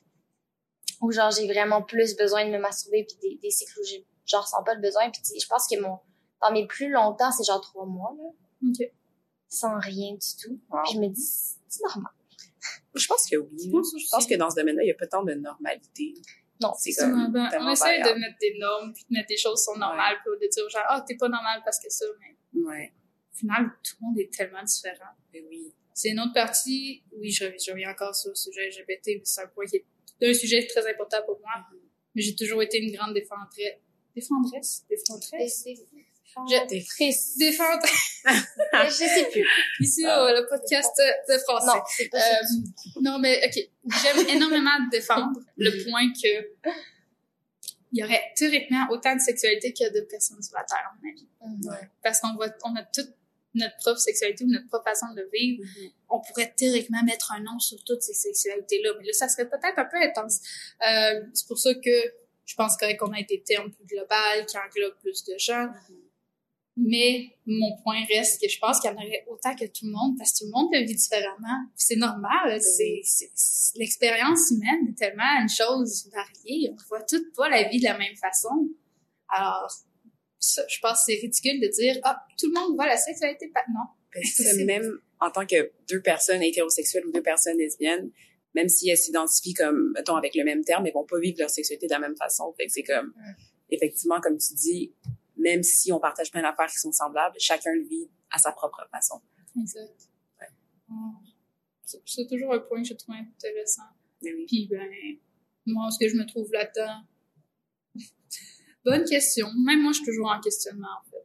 Sur, justement, est-ce que je suis bisexuelle? Des fois, je pense, j'ai des phases où est-ce que je suis comme, vraiment. Puis d'autres fois, je suis comme, oui, probablement. Alors, tu sais, je pense que c'est, comme tu le dis, en fait, un cycle. Je pense qu'on a tous nos propres cycles, notre propre façon de le voir. Puis ça, ça change avec le temps. Puis moi, s'il y a quelque chose que je veux pas dans ma vie, c'est de, de me mettre dans un moule, d'être genre, ceci est mon moule, puis je vais plus jamais en sortir parce Mhm. que c'est là que c'est problématique, c'est là que les gens sont plus satisfaits de leur vie ou de quoi que ce soit parce que tout d'un coup, ils n'ont pas la liberté. Moi, je vais avoir la liberté de me permettre ce que je veux. Ben oui, c'est vrai. C'est bien dit. Absolument. mais oui. On va passer à l'autre question. C'est bon. Ben, on a déjà répondu à la sixième, fait qu'on va passer à la septième. Oui, c'est vrai. Euh, Est-ce qu'il y a un événement ou une personne qui a changé ta vision de la sexualité ou ta façon de vivre la sexualité? J'essaie de passer à n'importe quelle autre réponse que mon chum. ben, je, Fais ton chum. je peux commencer là parce qu'inévitablement, Mhm. vivre ma sexualité a changé énormément en ayant une personne qui tout d'un coup est inclus dans ma sexualité. Est-ce que c'est ton premier chum? C'était mon premier. Ben, c'était mon premier C'était. C'est encore mon premier chum. s'il est mort, là. C'était, oui. L'enterrement Oh, Dieu. était hier. Oh mon dieu. Euh, Touche, touche du là. Mais non, c'est encore mon premier chum. J'ai pas eu de chum avant. Euh, ça, c'est toute une histoire. Mon célibat très vite avant était triste. Euh, mais je pense que j'étais à l'aise avec malgré tout. Puis j'ai jamais voulu être dans une relation avec quelqu'un sans me sentir prête à être en relation avec cette personne-là. Mais tout ça, pour revenir à mon chum, inévitablement, il est rentré dans ma, dans ma vie sexuelle parce que... Ah ouais? Ah ouais, ça, je l'annonce peut-être, mais je fais des choses avec chum. J'aurais pas cru ça. Mais ni lui ni moi est sur le spectre de la sexualité. Alors les deux, on a ces besoins-là, puis les deux, on s- inévitablement, on va voir un et l'autre pour Mhm. ces besoins-là. Alors c'est sûr que ça l'a changé. Clairement, ça l'a réduit euh, le temps que je passais individuel et c'est devenu plus une activité de couple pour, le, pour faire pour rendre ça un, un euphémisme. Euh, oui. Qu'est-ce qui t'a apporté? Est-ce que euh, avant d'avoir des relations sexuelles avec lui, tu voyais la sexualité en couple d'une certaine façon, puis finalement ça a un peu changé ta vision? Hum, je vais pas mentir. Euh, ayant déjà lu des choses un peu plus spicy, euh, tu sais, ça donne une certaine idée des choses sexuelles, quoi que ce soit, comment une relation de couple peut se passer, Ouais. ou bien simplement par la porno, mais c'est pas là que je me fie à pourquoi ce soit. On s'entend que la porno, c'est pas une représentation de la réalité. Non. Non. Alors, c'est sûr que de toutes ces expériences-là que j'avais, de voir une idée de l'extérieur de quoi ça avait de l'air, ça, ça fait un changement d'être sur place, de voir, oh, il y a plus de choses à part qui se passent. Ah, euh, ça, ça fonctionne pas. OK, on va en rire, puis on va faire autre chose. Mhm. Euh, alors ça, dans ce sens-là, ça a changé. Bon, je pense que ça a changé pour quelque chose de plus positif. Assez que si j'ai, je fais pas le malheur, mais si je retombe dans des trucs semblables à ce que je voyais quand j'étais plus jeune, je suis grandi, je lis ça, puis je suis comme, Hum, hum, non, c'est pas représentatif. Non, personne va faire ça dans la vraie vie. C'est juste... comme, comme euh, ce que t'avais lu au secondaire, là. Voyons, c'est quoi le... Tu sais, là, ils ont fait une série de films avec ça, là. C'est genre la séduction trash, là. Ah! Fifty Shades of Grey. Oui, c'est ça. Oh wow! Ah, Il y a plein de problèmes avec celui-là. Je l'avais lu dans le seul et unique but de comme comprendre pourquoi justement il y avait autant de problèmes parce que j'avais tellement vu de gens en ligne qui étaient comme ah mais ça va pas rendre tellement mal quoi que ce soit mais oui c'est ce genre d'affaire là que tu, tu lis pis t'es comme ok est-ce que c'est comme ça bon tu sais que c'est pas comme ça parce que les gens en ligne disent c'est pas comme ça mais c'est ça t'as le malheur de revoir une scène de ça pis t'es comme personne va faire ça dans ta vie t'es pas dans un couple depuis trois ans avec quelqu'un puis là tout d'un coup tu, tu, tu, tu, tu, je sais pas, t'es- tu commences à essayer d'être un tombeur. T'es comme, ah ouais, salut. Puis là, non, c'est juste, c'est juste pas comme ça que ça se passe. Il y a des choses, surtout des textes qui sont dits pendant l'acte. C'est tout le temps, non. Je comprends que ça doit être comme nécessaire si tu veux que ce soit spicy et intéressant à lire. Mais dans les faits, Ouais. dans les faits, beaucoup des choses qui sont dites dans cette affaire-là, tu me dirais ça dans, pendant l'acte, puis je serais comme non. Ouais, ouais. Arrête. Dans l'intégralité de ce qui se retrouve dans ces livres-là, que je serais comme, non. Mais, est-ce que, est-ce que, parce que, tu sais, mettons, il y a beaucoup de gens qui sont venus au podcast puis qui étaient comme, ouais, mes premières expériences, c'était, je me respectais pas, ou il y avait ci, ou il y avait ça, ou c'était comme problématique avec le, avec le recul. Puis que là, ils ont, ils sont tombés sur une personne qui ont, qui a un peu changé leur vision de la sexualité parce qu'ils ont fait, ah, ok, dans le fond, j'ai pas besoin de me mettre cette pression-là, ou j'ai pas besoin de ci ou ça. Puis est-ce que tu dirais que t'as pas eu à passer par ça, toi? Que ta première relation puis tes premières expériences ont été belles et, et dans le respect, et dans, Mhm. dans tout ce que ça implique? Oui, ben oui et non. Dans le sens, je pense qu'en ayant passé beaucoup de temps seul, à pouvoir réf- avoir mes propres réflexions sur le sujet ou bien en discuter avec d'autres. Parce que oui, théoriquement, j'aurais plein de noms que je pourrais donner, mais ça, ça serait une liste un peu longue. Beaucoup de gens, euh, dont la communauté LGBT, que on parle beaucoup de sexualité, c'est quelque chose qui vient malgré tout avec la communauté. Euh, que oui, il y a beaucoup de ces personnes-là que je pourrais mentionner pour dire ils ont changé ma vision, mais c'est tout à, à, à coup de petites discussions sur le Mhm. sujet. C'était pas comme quelqu'un qui a fait Waouh, ma vie a changé à cause que cette personne-là m'a dit ça. C'était vraiment comme on en parle, puis d'un coup, tel, tel sujet devient un peu plus à l'aise, j'en parle avec quelqu'un d'autre qui me rajoute un point, puis d'un coup, hop, Puis là, tu ressens à la somme de toutes ces connaissances-là, de toutes ces personnes connues, font en sorte que t'es une meilleure personne. Ça, c'est quelque chose que je trouve toujours magique, là, avec la vie, qui est vrai. les gens autour de toi, ils t'informent et te changent. Puis je pense que c'est une belle chose. C'est pour ça que c'est important de s'entourer de bonnes personnes. Mhm.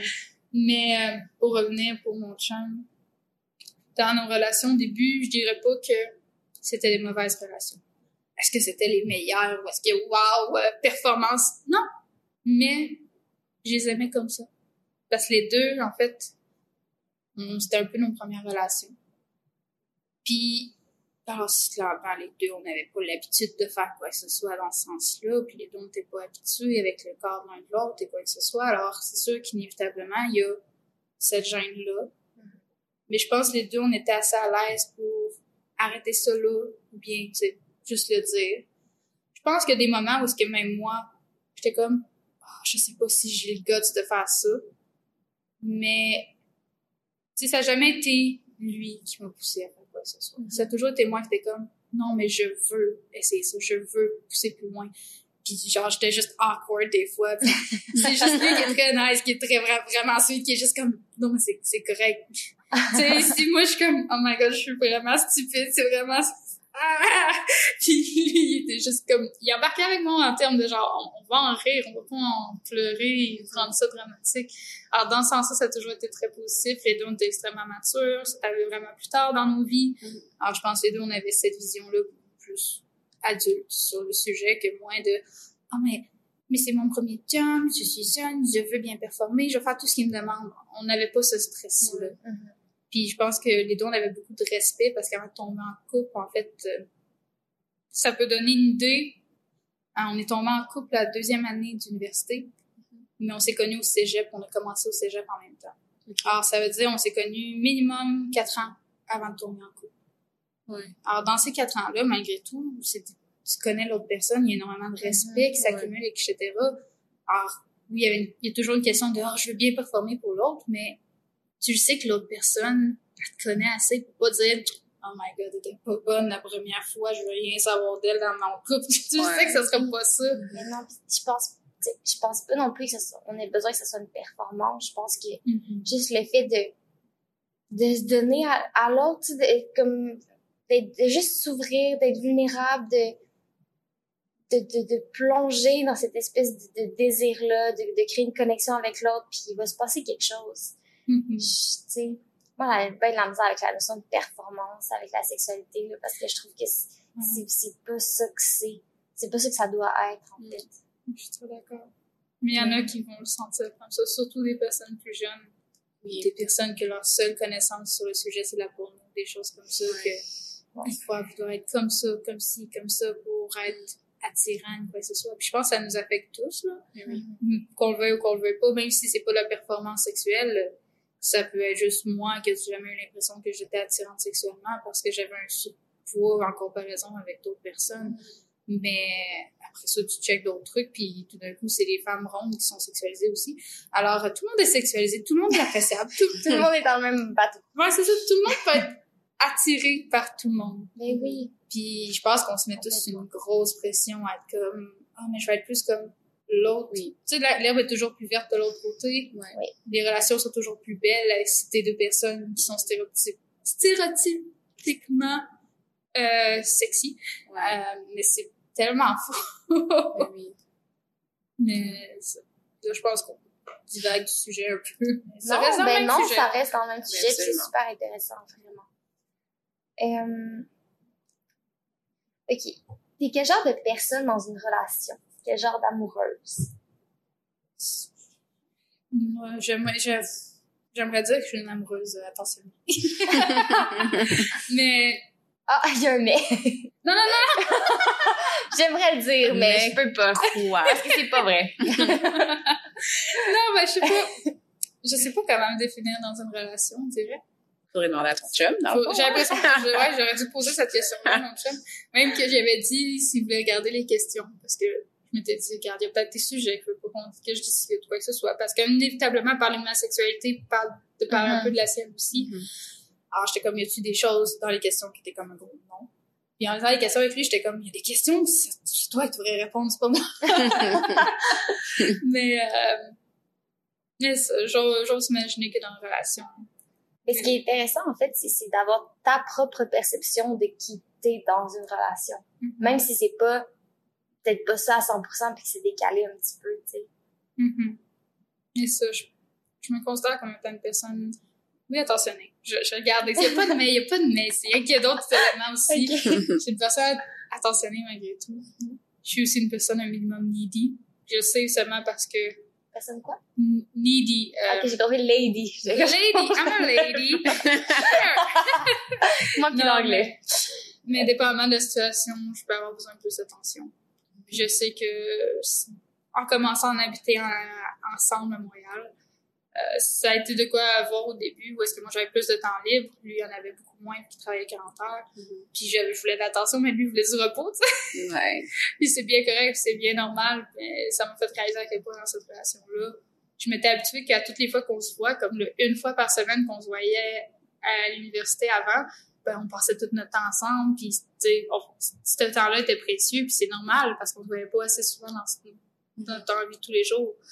Mais là, je me suis rendu compte qu'en faisant tous les jours, ben, je peux pas m'attendre à ça à tous les jours non plus. Ça serait pas réaliste pour moi non plus, parce que même moi, maintenant, je travaille aussi, puis je suis comme, un soir, euh, je, vais, je vais aller dans mon coin. Euh, fait que ça, je, je pense qu'on essaie d'avoir une balance, de se retrouver là-dedans. Je trouve ça, je trouve ça nice que, que tu tu dises de toi-même que t'es attentionné. Fait que j'imagine que tu donnes cette attention-là que toi-même tu voudrais recevoir. Je pense que des fois dans les relations, il y a beaucoup de je veux quelque chose que moi je suis pas capable nécessairement de donner, mais d'être capable de le rendre aussi. Je trouve que c'est important. C'est, nice. Mhm. Mais c'est quelque chose que j'essaie. J'essaie de pas donner trop non plus, justement parce que des fois, il est juste comme, je vais avoir besoin de ma bulle.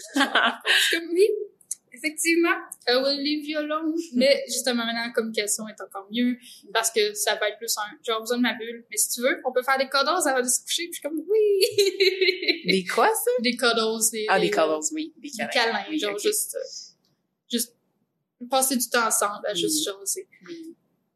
Mais, euh, c'est comme ça, on se trouve des, des, des situations où est-ce que, ok, tu veux ton temps, est-ce que je Mhm. peux avoir, ou bien moi, la dernière fois, je me rappelle que je, je filais pas. C'était une journée après midi, je pense, puis il y avait rien qui fonctionnait cette journée-là, puis j'étais juste comme, juste te dire, je file pas ce soir. Alors, si tu veux ta seule, c'est correct, mais je vais avoir besoin de temps pour moi, pour qu'on pour qu'on discute, puis que, Oui.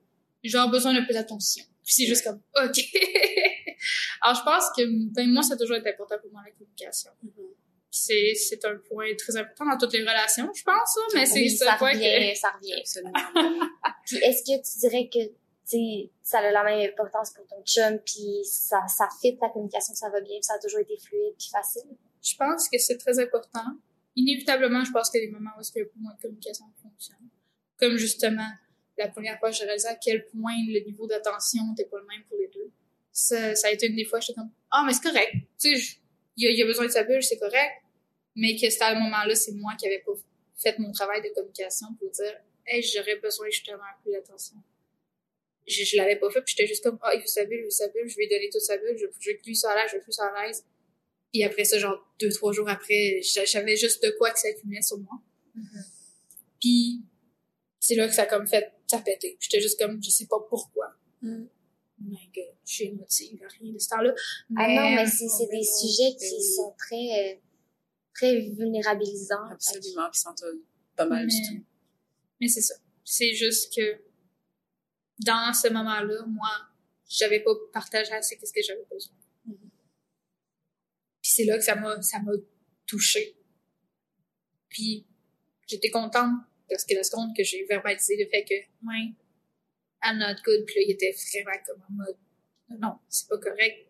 Je veux que tu sois bien. Puis là, il a pris beaucoup de temps pour moi. Puis suite à ça, on a essayé d'améliorer cette communication à ce niveau-là parce qu'on s'est rendu compte que le niveau d'attention était différent pour les deux. Puis qu'il fallait justement bien communiquer pour que ce soit bien respecté. Puis dans ce, dans ce contexte-là, c'était vraiment ma part qui, qui avait manqué. Puis, ben, inévitablement, un manque de communication, il y en a- ça vient des deux côtés. Je refuse de prendre tout le blanc. Mais ça, c'est aussi de la communication. Avant qu'il y avait manqué dans le sens de dire, OK, tu veux ta bulle, mais dis-moi quand t'en veux plus ta bulle. Parce que des fois, j'étais comme, ah, il veut sa bulle, il veut sa bulle, je veux plus, tu sais. Ouais. Mais là, d'un coup, des fois, il était, il voulait plus être dans sa bulle, il voulait faire de quoi, mais moi, j'avais encore en tête, il va être dans sa bulle. Ouais. Alors, dans ce sens-là, il en manquait des deux que lui me le disait pas quand il était, que, tu sais, qui était prêt à faire de quoi. Mais moi, j'allais pas le voir pour dire que j'avais besoin de faire de quoi. Alors, c'est- il y a eu, un- une petite fin de semaine de stress avec ça, puis de, d'émotions fortes pour de ma part. Mais on a trouvé une façon de régler ça. Puis je ressens plus ce genre de manque-là depuis. Alors. C'est, c'est, c'est ce qu'on appelle euh, un mal pour un bien. C'est super que vous ayez trouvé un équilibre dans tout ça. Je trouve, je trouve que c'est la chose la plus dure. Là. Mais oui.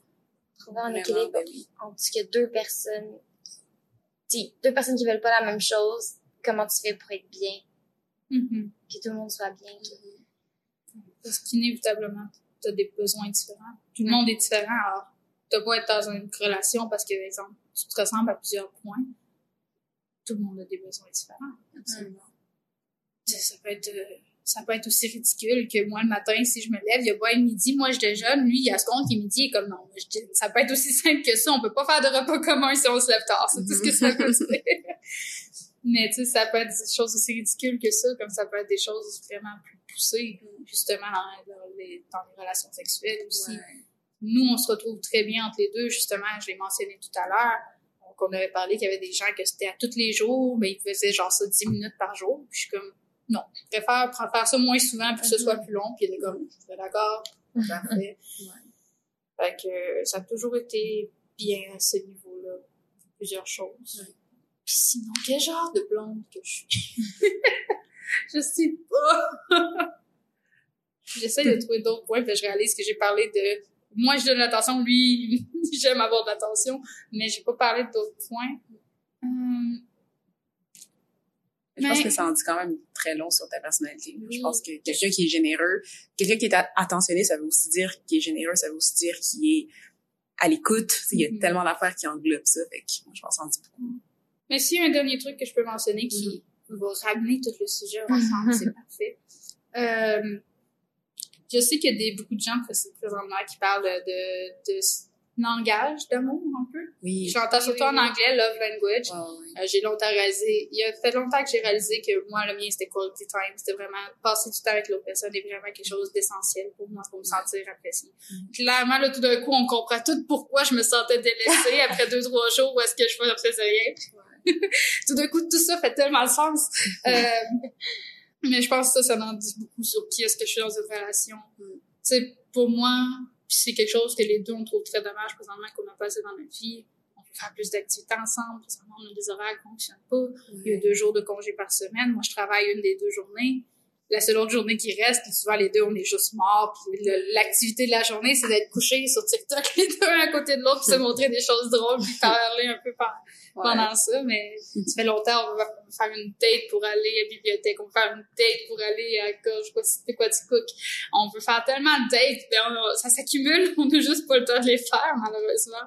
Mais, euh, mais ça, je pense que ça, ça en dit long sur notre relation. Je pense lui aussi, il y a quality time. Je pense qu'on avait discuté. Les deux, c'est pour ça qu'on se retrouve là-dedans. Mais on a des besoins différents malgré tout en ayant ce, ce same love language-là. Mhm.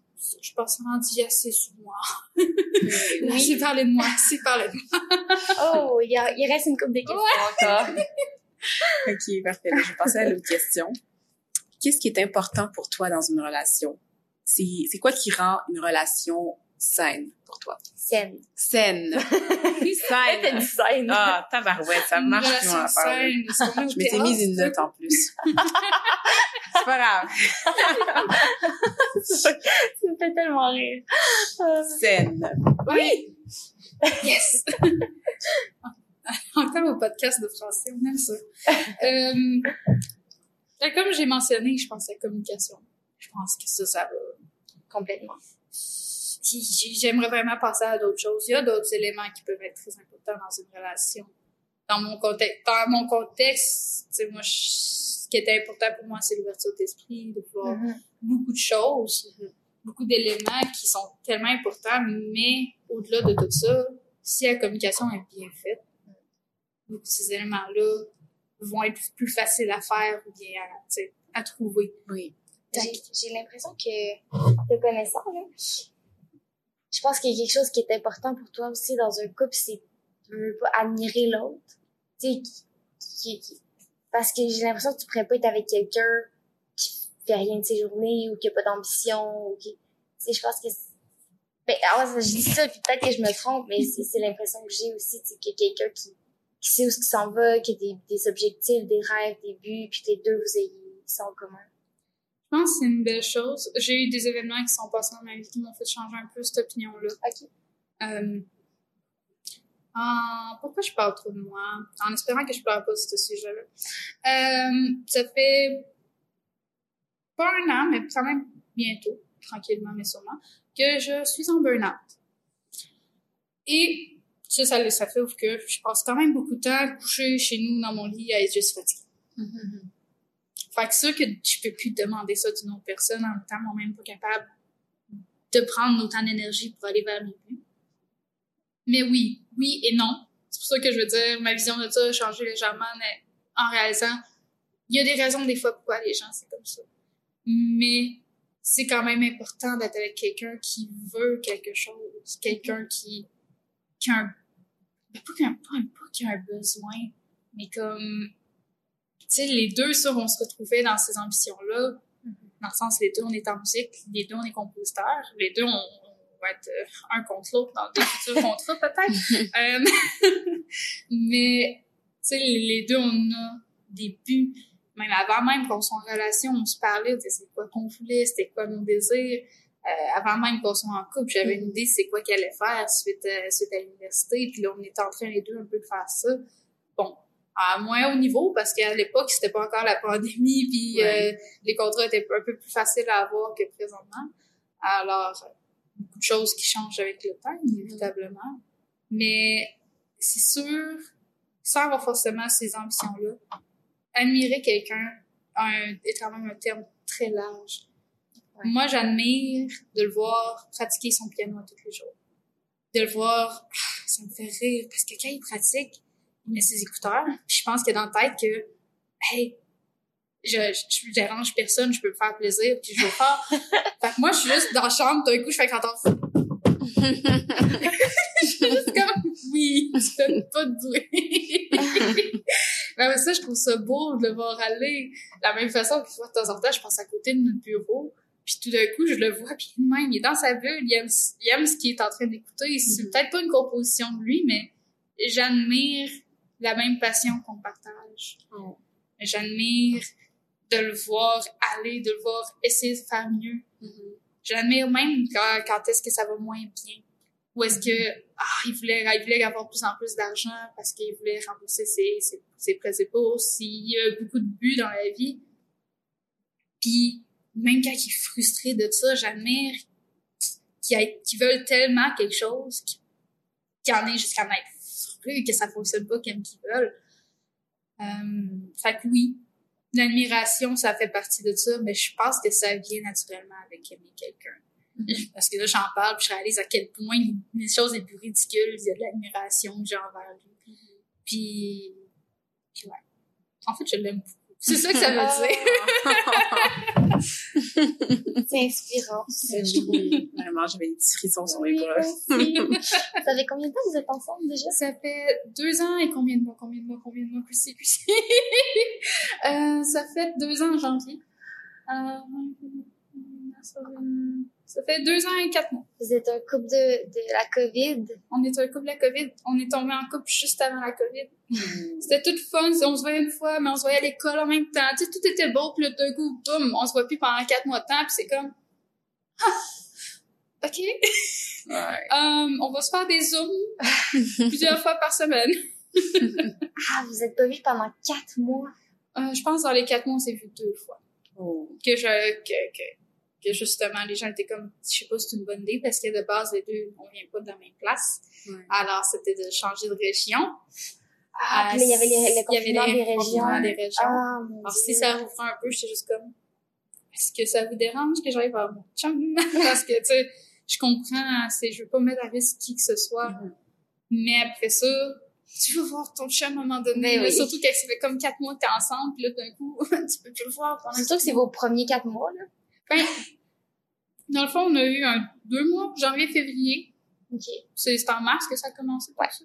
Ouais. Alors, on a eu deux mois où est-ce que c'était paisible, mais on sentait la relation venait de commencer, on faisait nos premières dates. C'est ça, vous saviez pas que dans quelques semaines, ça allait déjà Non, c'est ça, tu, tu stresses pas ça, c'est juste ça, comme tu ouais. veux que ça se fasse naturellement. Puis ça, c'était Mhm. quelque chose d'important pour moi dans Ben une oui. relation qui était je prendre mon temps malgré tout. Ouais. Ça fait très longtemps que je prends mon temps avant de tomber dans une relation, mais je veux quand même prendre mon temps dans la relation puis pas être comme oh my god c'est ma première relation, je veux tout faire pou pou pou pou pou. Non, je voulais vraiment voir parce que j'ai eu un crush sur lui un peu trop longtemps. Euh, euh, mais je voulais quand même voir au-delà de ce crush là, Ouais. au-delà de du crush a développé ce gars-là. Euh, j'ai eu un crush sur lui pendant un an, puis il y a eu un crush sur moi pendant un mois, puis après un mois, c'était trop, il devait m'en parler. Ça me fait rire, là. Puis t'as pendant un an, tu y as jamais dit. Ouais, non, bah en fait, je Ouais. C'est toute une histoire, là, mais ouais, non, j'ai pas dit pour plusieurs raisons. Parce que malgré tout, on avait des cours en commun. C'est, c'est, c'est rough d'être dans les mêmes cours puis de penser que l'autre personne n'a pas d'intérêt. Puis au moment que je pensais qu'il n'y avait pas d'intérêt, j'avais raison.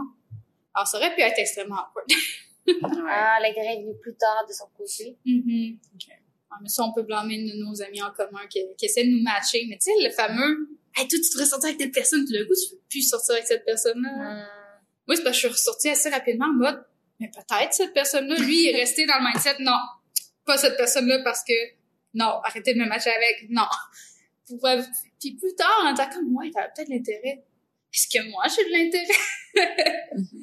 Alors, euh. Désolée, Ah. là, je parle de ma relation. Ben non, c'est pas intéressant. Ben oui, vraiment. Ouais, j'ai encore, le- j'ai encore dit le mot intéressant. Je- Parce que quand je me réécoute, j'écoute les épisodes, je dis tout le temps intéressant. Genre, surtout les premiers, je suis comme, ah, c'est intéressant. Très intéressant. Non, mais c'est intéressant. Hey, mais intéressant que tu dis ça parce que, C'est intéressant que ce soit intéressant, que c'est intéressant? parce que c'est intéressant. Mais faut, faut que je trouve des, euh, Je fais la même chose dans mes trucs universitaires. Qu'est-ce que vous avez passé de la fin de semaine? Ah, c'était très intéressant. Mais pour vrai, je trouve qu'il n'y a pas de mot qui, qui, qui veut dire la même chose qu'intéressant. Ça englobe plein d'affaires intéressantes. Oui. Ouais. Tu sais, tu peux bien dire, euh, oh wow, tu sais, ben laisse pas, c'est le mot qui m'est venu en tête. Je sais pas. Fait que, tu sais, comme, je sais pas, j'ai, j'ai, ouais, faudrait que je trouve un mot qui, qui, qui englobe autant de choses, comme Mhm. tu dis, mais je suis pas rendue là encore. Un devoir pour toi. C'est pas, ouais, mais c'est un devoir. Deuxième saison, ça va être réglé. euh, ok, ben, con- continuons euh, les questions. Euh, par quel genre de personne t'es attirée? Ça continue vraiment là, Hey, dans la vraiment dans la même était. lignée. Oui, oui, oui. Ben, j'ai toujours été attirée, un peu mentionné un peu plus tôt, mais vraiment des gens ouverts d'esprit. Je pense que moi-même, de base, je suis une personne très ouverte d'esprit. Et d'imaginer être avec quelqu'un qui ne me suit pas là-dedans, Mhm. ah, j'aurais de la difficulté. Juste dire, tu sais, hum, comment dire, j'ai des gens autour de moi que des fois, il y a des sujets, je suis comme, oh, je veux pas trop en parler, je veux pas mettre la mienne, quoi que ce soit. Mais je réalise que dans les relations que j'ai toujours chéries le plus, c'est des personnes avec qui j'ai toujours été ouverte de parler de n'importe quoi, ou de pratiquement n'importe quoi. Il y a tout le temps des sujets, des fois, qui sont un peu plus tabous avec quelqu'un, quoi que ce soit. Mais c'est quelque chose de tellement important pour moi que c'est, une bulle que j'ai eu la semaine passée. Alors, c'est pour ça que ça me fait rire d'en parler là. Mais d'avoir quelqu'un que je me sens à l'aise, un safe place un peu, c'est vraiment important pour moi. Puis quelqu'un, c'est, puis là ça va à l'opposé. J'avais besoin de quelqu'un qui me suive dans les folies aussi Mhm. tu sais, tout d'un coup, à un moment donné, j'ai une bulle, puis ça me tente de chanter, puis de faire n'importe quoi, mais ça me tente que l'autre personne embarque dans ma bulle, puis que je chanter avec moi, puis de décider, OK, on danse tout d'un coup, OK, on danse tout d'un coup. Puis c'est le fun, c'est pas juste moi non plus, parce que des fois, c'est lui que je vois du coin de l'œil qui danse, puis je suis comme, danser avec, sure, let's go. euh, tu sais, dans les, quelqu'un qui me sera quelqu'un que je retrouve de moi un peu dedans. Mhm. J'ai besoin de quelqu'un plus proche de moi. Je connais des gens qui ont besoin d'un opposé, puis je pense que je respecte ça. Il y a des gens que c'est vraiment nécessaire pour eux. Moi, je vais- j'ai vraiment besoin de quelqu'un plus semblable à moi. À quelqu'un, justement, assez proche de moi pour que je me sente à l'aise de parler de comment je me sens, quoi que ce soit, parce que je sais que cette personne-là va comprendre qui je suis, comment je suis, d'où est-ce que je viens avec ça. Ou bien, au moins, prendre le temps, justement, avoir l'ouverture d'esprit, le- de prendre le temps d'écouter ma version des choses avant de se dire, oh mon Dieu, euh, non, c'est pas correct, tu devrais faire ci, tu devrais ça. Tu sais.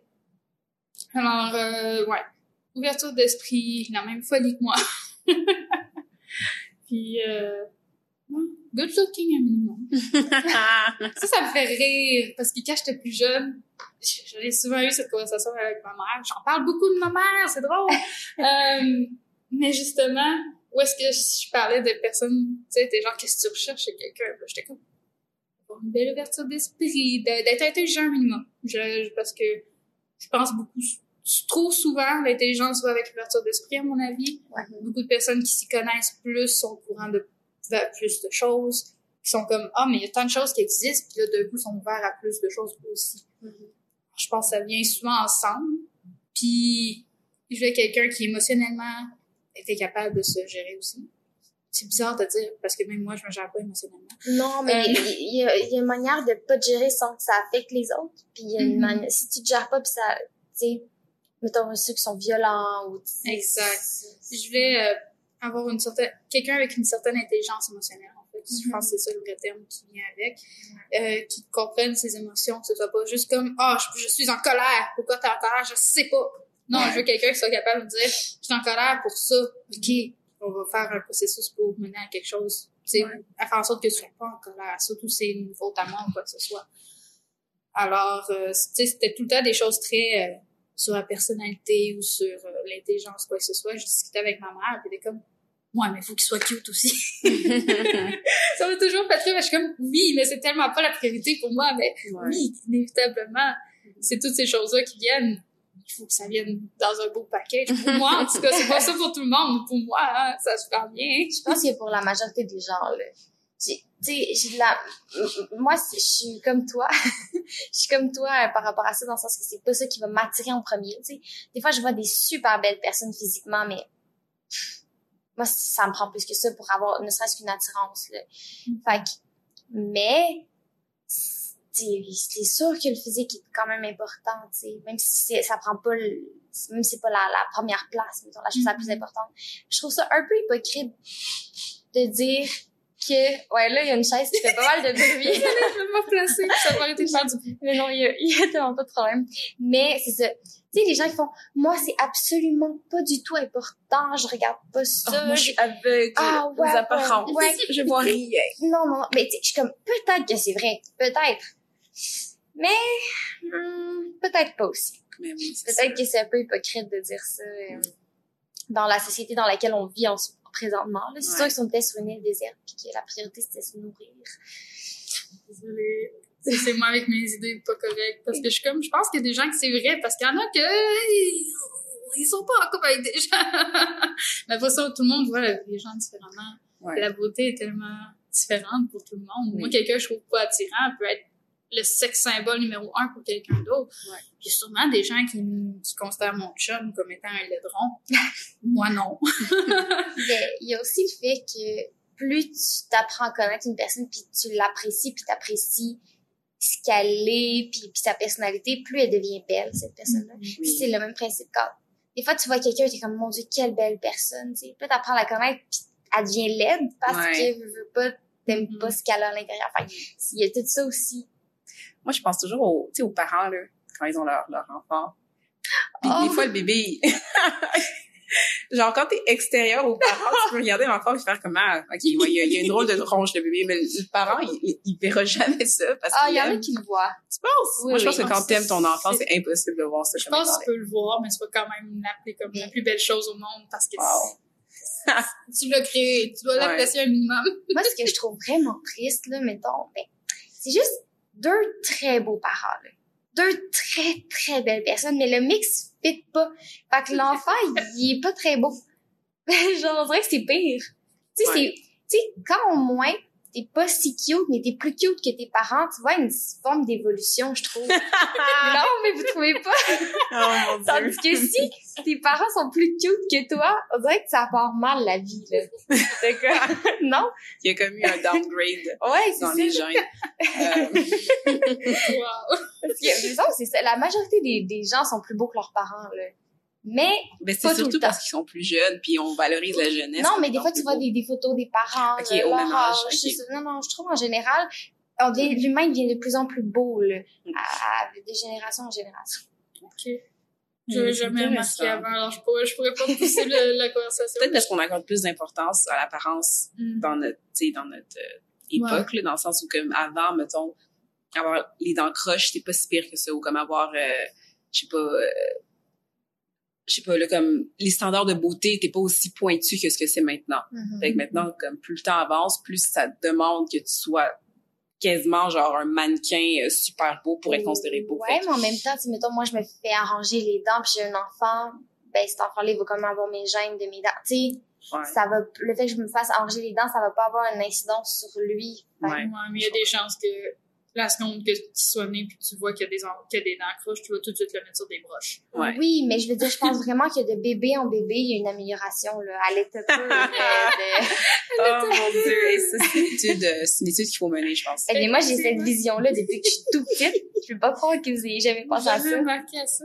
Mais en même temps, je pense que les choses viennent tellement simples dans ce sens-là aussi. là. Tu sais, il y a, il y a qu'à voir des photos. Quand moi, j'avais 12 ans, là, j'avais pas la tronche des gens qui ont 12 ans Exact, ouais. Je sais.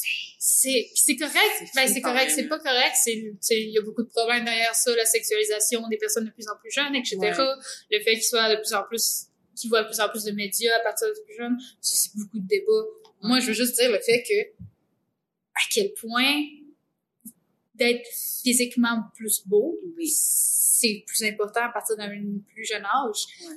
Puis je me dis, des fois, c'était c'est peut-être juste moi, mais là, je vois des photos de tout le monde à 12 ans, puis je suis comme, non, Ah non, non. non, non, hey, moi je me souviens de ma 12 ans, photo de rentrée tout secondaire, là, et je portais une, une espèce de chandail mauve à froufrou avec une jupe en jeans, c'était super laid, puis j'avais un petit toupette, puis je me souviens que dans ma photo, il y a comme juste une mèche de cheveux au milieu de mon toupette, puis il est séparé en deux, puis j'ai, tu sais, je suis comme, je suis un bébé, là, je suis un enfant, tu sais, c'est comme, Ouais. Des fois, tu vois les vidéos des, des gens de 12 ans maintenant, puis je suis comme, What's happening? Qu'est-ce qui What's s'est passé, going on? là, Seigneur? Mais oui, je comprends. ouais, les cheveux bleachés, puis en même temps, je dis ça, moi j'ai eu les cheveux bleachés en deuxième année. Ouais, ben, C'était pas ma décision. Mais c'était une mode différente aussi. là. Moi, je sais que j'avais des, les patchs, les mèches patchy de, de bleach quand j'étais au primaire, Oh. là, parce que c'était une mode, à Ouais. la mode de cette époque-là, surtout pour des personnes plus vieilles, quoi que ce Mhm. soit, d'avoir des mèches, des grosses mèches. Tu sais que maintenant, c'est devenu euh, le, le balayage, etc. Mhm. C'est devenu un autre esthétique qui est devenu Ouais. à la mode. Mais et ça, c'est ça me fait rire. C'est laid, là, quand tu repenses. Moi aussi, j'avais des grosses mèches. Deuxième année, là, euh, mon père m'avait fait faire des grosses mèches blondes, mais tu sais, comme 2-3 centimètres, là. Oh, J'avais wow. les cheveux noirs. J'avais des, des mèches blondes, blondes, blondes. C'était dégueulasse. Euh, ouais. Au moins, j'étais trop jeune pour réaliser à quel point c'était laid. C'est un bon moyen de défense. Ben oui. ok, je vais passer à l'autre question. oui, parce qu'on est parti ses cheveux, ça peut. Ben, écoute, m'en est. Chrissy, Mhm. quel est ton sens préféré? Bon, j'ai l'impression qu'en tant que musicienne, si je dis quoi que ce soit autre que, genre, l'écoute, que Louis, Oui, ouais. ça serait ridicule. Inévitablement, honnêtement, j'ai l'impression que oui, c'est le sens le plus important pour moi, dans tous les sens. Oui. Mais le deuxième est le goût, parce que ça, ça n'a pas du tout rapport. C'est vraiment le, le lien. On mange, on est obligé de manger à tous les jours. Mhm. On n'est pas obligé d'écouter quoi que ce soit, on n'est pas obligé de faire quoi que ce soit, mais on est obligé de manger à tous les jours. C'est mieux d'apprécier ce que tu manges un minimum. C'est vrai, mais Ben si oui. tu perds ce sens-là, tu vas pas, pas apprécier parce que tu, tu perds aussi le goût pour ce qui est dégueulasse, Ah, on imagine plus pouvoir goûter Et rien. moi, je trouve que ça serait bénéfique dans le sens où, hey, moi, je mangerais plus de sucre, je mangerais tellement mieux, puis là, tu, tu, Hmm. tu penses, tu peux avoir un équilibre de vie beaucoup plus sain. Alors ça, c'est sûr que tu t'enlèves, tu te prives d'un d'un plaisir. Ouais, c'est tellement une joie simple de la vie de juste manger quelque chose de bon. Ouais. Non, t'as le droit de pas, de pas trouver important. Moi, je trouve ça important. Mais j'ai pas dit qu'il était pas important, là. Je suis en train d'a- d'amener une nuance. Mais, euh, Ouais. mais, à fait, que toi, le toucher, il viendrait plus tard.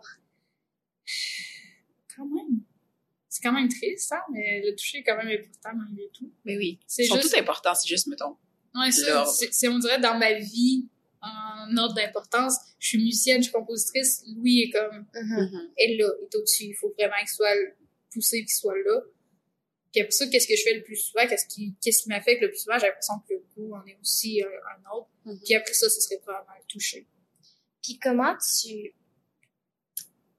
Est-ce que ce serait possible de continuer à composer sans Louis?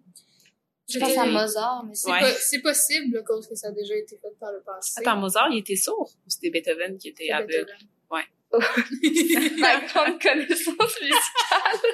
C'est correct. J'aime que tu m'as pas... euh, Ah, c'est correct, j'accepte.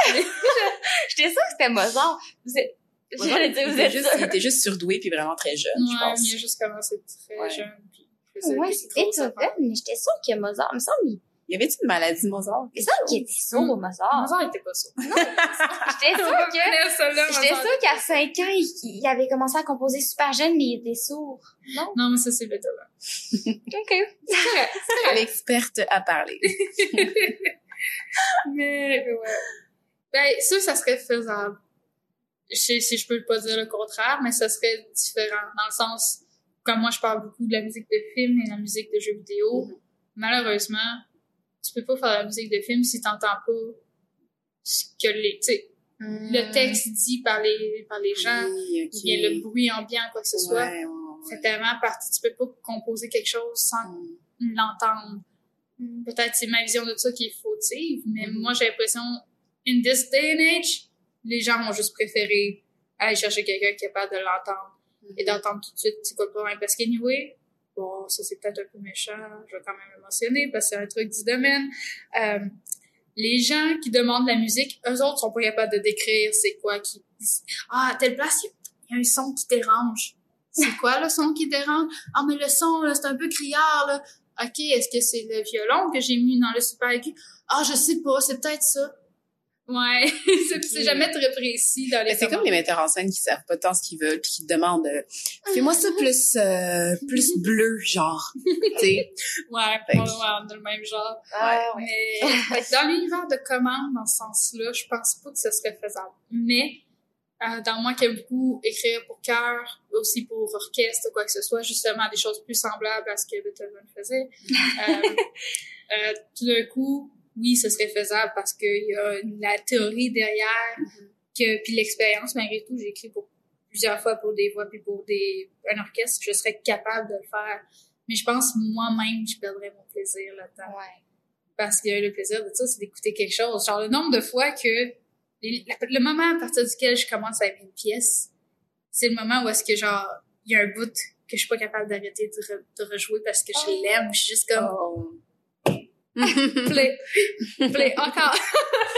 wow. Euh, c'est. Est-ce que tu penses que, tu vu que, mettons, moi, je- moi, je pourrais pas, mais toi, t'as une grande connaissance musicale, t'as les notes, tout ça. Est-ce que tu penses que, mettons, tu perds Louis puis tu composes, toi, t'es en train de composer, est-ce que t'entendrais toute la composition dans ta tête, t'entendrais les notes, t'entendrais, tu sais? Ça, ça c'est une bonne question. Parce que je pense qu'inévitablement, il y a des choses qui viendraient justement reliées avec euh, la, la notion musicale que j'ai appris à l'université, au cégep, etc. Mais je pense que j'aurais beaucoup plus de difficultés que d'autres personnes. Il y a des gens qui ont vraiment l'oreille absolue ou des choses semblables à ça, l'oreille relative. Moi, j'ai jamais eu l'oreille aussi développée que ça, malheureusement. Je pense que c'est très important, mais je suis pas au même niveau que certaines autres personnes du milieu. Puis je pense que c'est correct je, je l'accepte. Je me suis accepté malgré mon défaut. Euh, alors, je sais pas à quel point je serais capable. Je pense qu'avec le temps, je finirais par l'entendre seulement par souvenir de ce qui, ce qui était là par le passé. Puis, à force de le faire aussi, c'est sûr que si je le pratique pas, tu sais, si je parle oui puis que je, j'arrête de composer complètement, ben, j'entendrai probablement plus grand chose. Ouais. Mais, ouais, très bonne question. Mais je veux pas perdre lui. ben non, mais non, on se- on souhaite pas de perdre aucun des sens qu'on a nommés. Euh, non, non, non, non. Euh, mais là, on repart sur autre chose. Euh, t'en as, on l'a un petit peu abordé tantôt, mais on, on peut aller peut-être plus euh, dans le vif du sujet. Et c'est quoi ton rapport à la masturbation? C'est c'est une chose saine de la vie. Je pense qu'on a tous des besoins. Puis je pense que ce côté-là sexuel, puis la masturbation, c'est que ça fait partie des besoins. Ça fait des choses. Ça, ça peut être aussi simple que tu as énormément de tension dans ton corps. Se masturber aide beaucoup pour relâcher beaucoup de cette tension-là. Bien, tu penses à trop de choses, se masturber aide beaucoup. Mais je pense que ça peut être un besoin pour certains, comme ça peut être complètement inutile pour d'autres. Mon rapport à moi, c'est pas que c'est. Il y a un minimum de besoins, dans le sens que sais, je me verrais pas peut-être être euh, un temps sans rien faire sexuellement avec moi-même ou bien avec quelqu'un, quoi que ce soit.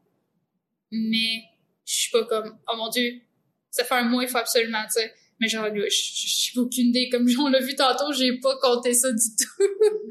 Mais ça, ça vient de m'en donner. C'est juste un besoin une fois de temps en temps. C'est pas quelque chose que je prévois. Je suis pas comme, ah, c'est ça, je vais me masturber. Non. non, ça vous arrive jamais des fois en journée d'avoir vraiment envie puis faire ce soir. Euh, ok.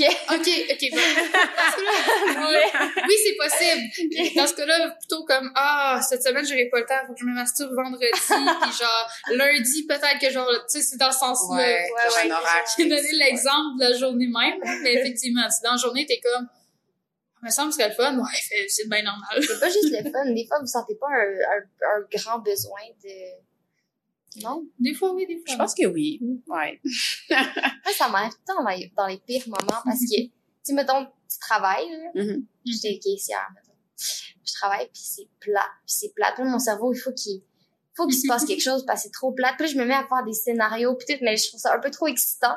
Puis je suis comme, oh, fait que là, c'est comme tu restes excité, genre, pendant des heures, jusqu'à temps que tu en tout cas, que chez toi. Non, ça vous est jamais arrivé? Ben, souvent, c'est, c'est plus comme des, genre un petit courant qui passe. Ah, tiens, oui, ok. C'est pas quelque chose qui dure dans la, dans la journée euh, très, très longtemps. Moi, moi ça, ça peut durer, ça peut repartir éventuellement, mais ça peut vraiment rester là. Si, si mes scénarios sont allés trop loin, là, mon corps, il veut vraiment, puis que je c'est pas l'endroit, je peux pas. Et ça peut durer une couple d'heures, Mais tu sais, ça sera ah. pas, ça sera pas un, je peux pas rien faire d'autre, mais c'est un, Genre, c'est toujours en, en background dans ta, là, ouais. dans ta tête. Okay. Ouais. Je comprends. tu vois, je pense que ça m'arrive un peu moins, mais c'est bien normal, c'est bien correct. Mais la plupart de ça, c'est ça. Si j'ai des pensées de tout ça, c'est parce que je suis un minimum disponible. Alors, c'est pas quelque chose que justement je vois. Si je suis occupée, souvent je penserai pas. C'est ce qui arrive. Puis quand je suis pas occupée, ben, qu'est-ce qui m'empêche de le faire? C'est pour ça que je veux dire, c'est pas comme prévu d'avance dans ce sens-là. Je pense qu'instinctivement, j'y pense. J'essaie de pas trop y penser ou de pas trop pousser ça, si possible. Des fois, c'est vrai que ça arrive, là, mais... Ouais. OK. Ben, en rapport avec ça, à quel âge est-ce que tu as découvert la masturbation? Si tu t'en rappelles. Hum, ça, c'est un sujet quand même, ben, pas délicat pour moi parce que je, je pense, même si j'ai peut-être un petit tabou qui me reste avec ça, parce que je sais pas à quel point c'est correct que ce soit jeune pas. Mm-hmm. En ayant des cours de sexualité, littéralement au cégep, euh, j'ai eu fait des belles réalisations aussi sur moi, mais euh, des trucs qui me rendent troublante. J'ai l'impression que j'en parle avec d'autres, mais je vais faire l'explication avant de parler de moi. Euh, que justement, dans mes cours de sexualité, c'était comme, c'est normal que pratiquement en, en, en étant enfant, il y a une certaine découverte de comment ton corps est, comment, comment tu réagis, quoi que ce soit.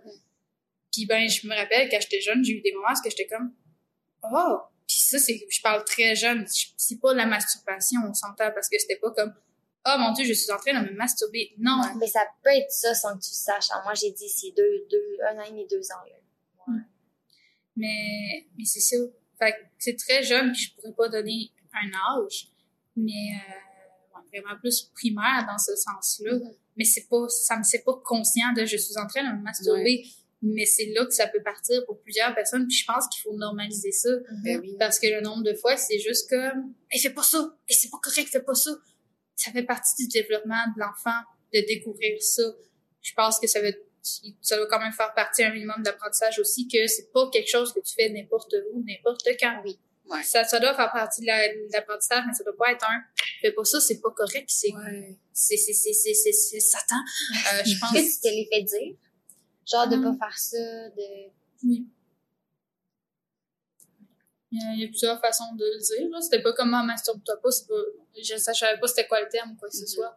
Mais, euh, ben ouais, je me suis fait dire, puis, honnêtement, je comprenais pas, je pourquoi, j'étais comme, ouais. Ça me fait sentir bien, un minimum. Pourquoi? Parce qu'on m'empêche ça. Mais avec le temps, tu comprends. Et la gêne arrive vraiment plus tard. Parce que moi, je me souviens aussi là, que je faisais ça dans des endroits publics devant plein de monde. Puis on me l'avait dit, là, tu fais pas ça devant les autres. Pas... Mais tu sais, il y a un je m'en foutisme très grand. Là. Quand t'es jeune, tu n'as pas la conscience que c'est gênant. T'es juste comme, non, mais j'ai envie de le faire, j'ai envie de le faire, là. C'est quoi leur problème? Mais c'est ça, c'est comme, mettons, ton coude te gratte, tu vas te gratter parce que ça te pique, là. T'es comme, OK, je me gratte. Il n'y a aucun problème à faire ça. Mhm. Là, si ton corps a comme une sensation là, puis t'as le goût de le faire, tu comprends pas nécessairement pourquoi est-ce que c'est pas correct. Tu fais juste le Mhm. faire. Ben, tu l'associes pas à la sexualité. Exact. Ou quoi que ce soit qui est négatif. Mais en C'est même temps que la sexualité ne devrait pas être quelque chose de vu négativement. Mais Ouais. comme, tu vois pas pourquoi ça devrait pas être fait comme justement gratter euh, Exact. ton coude. Ouais. C'est, c'est, Mais en même temps, tu, C'est ça, tu sais, si tu te promènes, pis tout le monde se masturbe au coin de la rue, ça, ça peut être perturbant, là. ah, effectivement. Fait mais quand tu dis que tu savais pas que c'était de la masturbation, tu, tu as su ça quand? Hum, bonne question. Je- j'en, j'en ai vraiment aucune idée. C'est- ça, ça s'est juste fait aussi sur Ouais. moi qui tombe sur du porno un peu trop jeune. Oh! Ça, c'est des choses aussi. Hey, on dirait que c'est tous nos invités, c'est ça. Genre très très jeune. Ah ouais, je suis tombée là-dessus. Et genre, mais Ouais, mais ça, ça, peut être des choses aussi ridicules que genre la télé est ouverte, mes parents sont partis ailleurs, puis moi je suis en train de jouer avec mes bah oui, puis là d'un coup le film à la télé change. Oh. Là c'est comme qu'est-ce qui se passe? Mhm. Je suis confuse. Mais où est-ce que tout d'un coup tu peux associer comment que tu sentais quand tu faisais ces choses-là qui étaient comme ben normal avec comment que que ça tu sais Ouais. il y a un certain lien qui se fait à un moment donné, puis t'es comme, OK, est-ce que c'est un lien avec ça? Est-ce que c'est négatif? Ça passe à la télé, ça doit pas être négatif. Mhm. il y a comme un lien tout étrange qui se passe avec ça.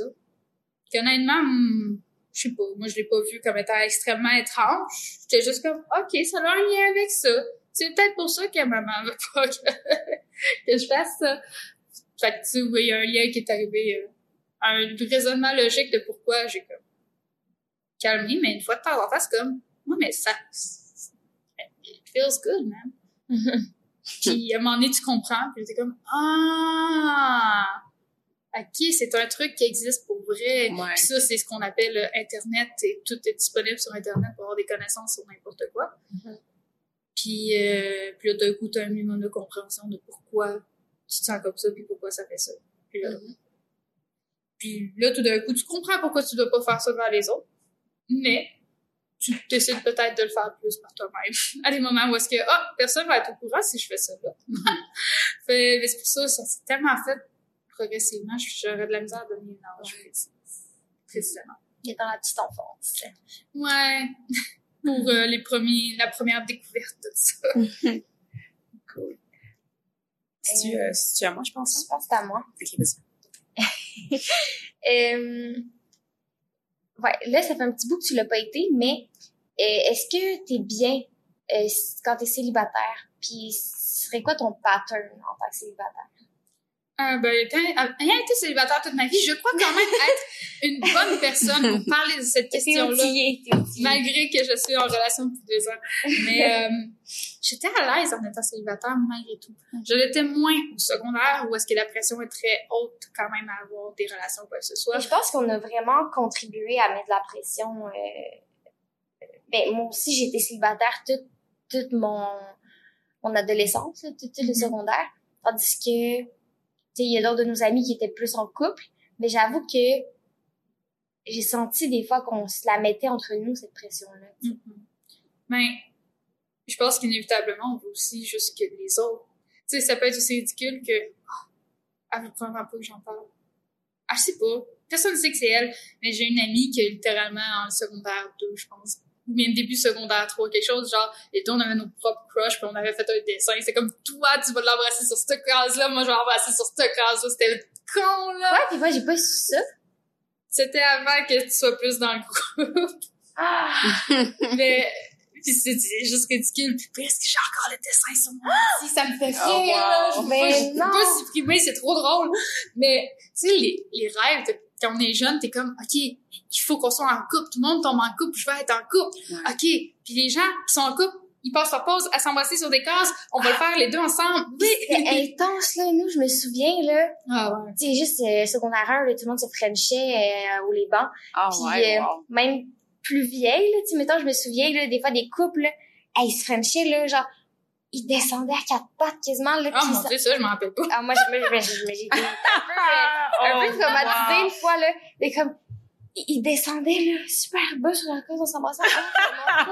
C'était comme, je peux pas regarder ça, là. C'est bien trop intime, Ah, leur c'est tellement drôle. Ouais, Wow. c'était pas de gêne, pas de gêne, mais euh, oui, excuse-moi, j'ai comme... ouais, non. fait que c'est sûr qu'au secondaire, c'était plus dur dans ce sens-là. Mais même là, je pense que ça, ça, ça, je pense que c'est la façon que j'ai été élevée malgré tout. Tu sais, si j'étais pas à l'aise de, de l'idée d'être dans une relation, j'allais pas l'être. Tu sais, Mhm. parce que même en secondaire 1, ça, c'est quelque chose de spicy que j'ai pas, j'ai même jamais dit, euh, qu'il y a un dude, en fait, l'ami d'un dude qui est venu me dire, hey, tel dude a un crush sur toi. Le connais-tu? Pas tant. Je pense, il, il était même pas dans nos cours. Ok, mais je Mais, le connais peut-être quand même. C'est peut-être, mais ça, ça, on va en discuter après, si veux. d'accord. Euh, honnêtement, j'étais secondaire 1. Ça faisait genre même pas un mois que l'école avait commencé. Ah, Puis, à quel point, ben de un, ouais, j'ai des trucs de trauma qui reviennent aussi, mais, tu sais, instinctivement, je me suis dit, c'est une joke. hmm. Tu sais, ça fait un mois, j'ai aucune idée c'est qui, j'ai jamais parlé, puis le dos d'un crush sur moi, ça partait d'où, puis c'était, dans ses amis, faisait partie des, des petits groupes de populaires qui se tenaient, genre, au banc du milieu, puis j'étais comme, ouais, non, ça sonne comme une joke, je veux pas embarquer là-dedans. Mhm. Mais malgré tout, même à cette époque-là, de ah tout le monde veut tomber en relation ou quoi que ce soit, j'étais quand même capable de me respecter, de genre Hmm, non, Mhm. je pense pas que c'est quelque chose que moi je veux, je connais pas cette personne-là non plus, pourquoi? Puis ben je recherchais pas forcément une relation. Fait que je, je suis contente que même jeune moi était capable de faire genre non, non. Mais euh, ça a sûrement affecté prochainement. moi les années d'après, j'étais comme ouais mais je suis au secondaire, mais il y a des tu sais, je suis pas capable d'être en couple avec qui que ce soit, mais après ça, j'étais pas capable de parler à qui que ce soit qui m'intéressait, fait que ça, ça l'aidait pas. Euh, ça, c'est toute une autre histoire. Mais ouais, secondaire, la pression était plus pesante. Cégep, université, un peu moins. Ben, pas mal moins, en fait. C'était en couple, t'étais en couple. C'était pas en couple, t'étais pas en couple. Puis that's it. J'avais des, des amis qui préféraient juste ne pas être en couple puis faire des choses. J'avais des amis qui préféraient ne pas être en couple puis rien faire non plus. Moi, j'étais à l'aise avec le fait d'être célibataire. J'étais comme, si ça l'a à venir, ça va venir. Mhm. Puis, entre-temps, je, je, je ressentais moins, ne ressentant pas autant de pression. J'étais pas comme, oh mon Dieu, je suis pas en couple. Ça veut tellement dire que je suis pas une personne désirable ou quoi que ce soit. Je- non, c'était beaucoup moins présent. En fait, j'ai, ça, ça, le secondaire m'a quand même affecté à un point tel que rendu à l'université, euh, comment dire, j'avais tellement en tête que ben, les gens ont pas vraiment du crush sur moi. C'est correct comme ça, je m'en fous. Je recherche pas à être en relation avec beaucoup des personnes qui pourraient peut-être avoir un crush sur moi. Puis ça m'a tellement buzzé en tête que c'est un an après avoir été à l'université, puis avant, après avoir commencé à dater mon chum, que j'ai une de mes amies qui était comme Ouais, mais si tout le monde avait un crush sur toi en première année d'université, j'étais comme Quoi? non, c'est faux, c'est pas vrai. Oh! Oh, wow. Fait que, il paraît qu'il y a quand même eu beaucoup de gens qui ont eu des crushs sur moi, qu'est-ce qui me, me hot, trouble. Tu vois, c'est ça, c'est la maturité, c'est, c'est. Parce que le secondaire, c'est sauvage, là. Mhm. Puis, ah mon Dieu, faut, faut que tu fites dans la petite boîte, là, pour comme avoir des, des gens qui tripent sur toi, là. Mhm. Dans les, autant les standards de beauté que la popularité, que, que, que Qu'est-ce le, que tu le- portes? qu'est-ce ce que- que tu portes, que socialement, t'es ami avec qui, Ouais. c'est comme tout ça pour Ouais, non. pouvoir espérer avoir euh, un crush euh, réciproque, là. C'est quand même fou. Ouais. Ouais. Puis surtout, pas tout le monde qui pense à ça de la même façon non plus. Ouais. Parce que si je me rappelle bien, le développement des gars, c'est plus lent que le développement des filles. Oui. Fait que les filles ont le goût d'être en relation avant les gars. Fait que combien de gars qui ont commencé des relations que c'était pas vraiment quelque chose qu'ils recherchaient, qu'ils avaient envie, ni quoi que ce soit. Mhm. Mais c'était une grosse pression. Oui, un peu emmené, surprenamment. Hey, peut-être la seule fois, c'est les filles qui amènent une pression envers les gars. Mais, tu sais, nous autres, ça se développait plus tôt. Ouais. Fait que c'est, donné cette grosse mentalité-là où est-ce que les gars étaient moins impliqués, les filles l'étaient beaucoup, puis c'était juste normalisé, puis ça, c'est pas correct. Puis les gars aussi qui s'embarquent dans des relations de couple, puis qui changent, puis qui changent de partenaire, Mhm. ou ils ont un partenaire depuis deux jours, mais ils la trompent. Puis là, il y avait beaucoup ça, je trouve. Ah, tellement. Les jeunes secondaires. Puis c'est correct, je pense, je pense que malgré tout, pour certaines personnes, c'est des choses à vivre. Il y a Oui. des gens qui, justement, ayant besoin de peut-être plus de sexualité ou bien de relations, ça leur fait du bien d'avoir ces relations-là. Tu ça fait aussi beaucoup de mal pour certaines personnes. Moi, je m'en suis sauvée dans ce sens-là. Moi, à la place, j'ai ramené le trauma d'avoir l'impression que j'étais pas assez belle ou quoi que ce soit plus tard dans ma vie. J'ai réglé ce trauma-là avec le temps. Mais euh, ça, je pense que tout le monde le vit différemment. Puis tant mieux si les gens en sortent euh, positivement. Baby. Mais Parce que je pense qu'il y en a que ça sort vraiment pas bien. Mm. Puis, c'est- triste dans ce temps-là. En tout cas, c'est vraiment super que t'aies comme bien vécu ton célibat. Mais Là-dessus, on se ressemble beaucoup, je trouve. là. Comme... On en avait déjà parlé aussi. Ben pense. oui, ben oui. Mais tu moi aussi, là, j'ai jamais été en couple, mais j'ai jamais été... euh, J'ai jamais ressenti une pression. Je pense que ça, je l'ai comme tellement assumé de faire je suis bien seule que j'ai jamais ressenti une pression. J'ai jamais senti que les autres me mettaient une pression par rapport à ça. Puis je, je me sens pas euh, diminuée ou, ou- ou moins que les autres. Je fais pas comme... Je regarde les couples, je suis comme « Ah, j'aimerais donc ça. » Je suis comme « Mais non, mais moi, je suis vraiment bien, là, célibataire. Puis jamais compris euh, pourquoi est-ce que, oh, pauvres gens qui sont célibataires. Ouais, non. Je la comprends pas, celle-là. Puis je pense à un autre point qui m'a fait aussi être bien à l'aise avec ça, puis c'est peut-être con, mais je vais quand même le dire. Euh, malgré tout, lire, écouter des séries, écouter Mhm. des films. OK, j'ai peut-être pas une personne dans ma vie qui m'emmène euh, le sentiment de genre des butterflies, quoi que ce soit, mais je peux peut-être regarder un film où est-ce que je suis comme, oh Mhm. mon dieu! puis ça l'aide aussi. Mhm. tu sais, je sais pas. J'ai l'impression que c'est quelque chose aussi d'important. Ça te donne aussi une assez bonne idée de, hey, dans une relation, j'aimerais ça me sentir comme ça. Mm. C'est là que peut-être si t'es dans une relation pis t'es comme, je me sens pas comme ça, tu peux peut-être commencer à dire, oh, peut-être qu'il y a un problème dans ma relation, mais quelque chose qu'on peut régler. Ouais. Fait que je pense que, oui, autant que les médias peuvent être une mauvaise chose quand on est extrêmement jeune, de nous montrer pas assez de diversité, quoi que ce soit, mais je pense que ça peut aider aussi à accepter t'es seul, t'as pas forcément besoin d'avoir quelqu'un avec toi pour Ouais. te sentir bien.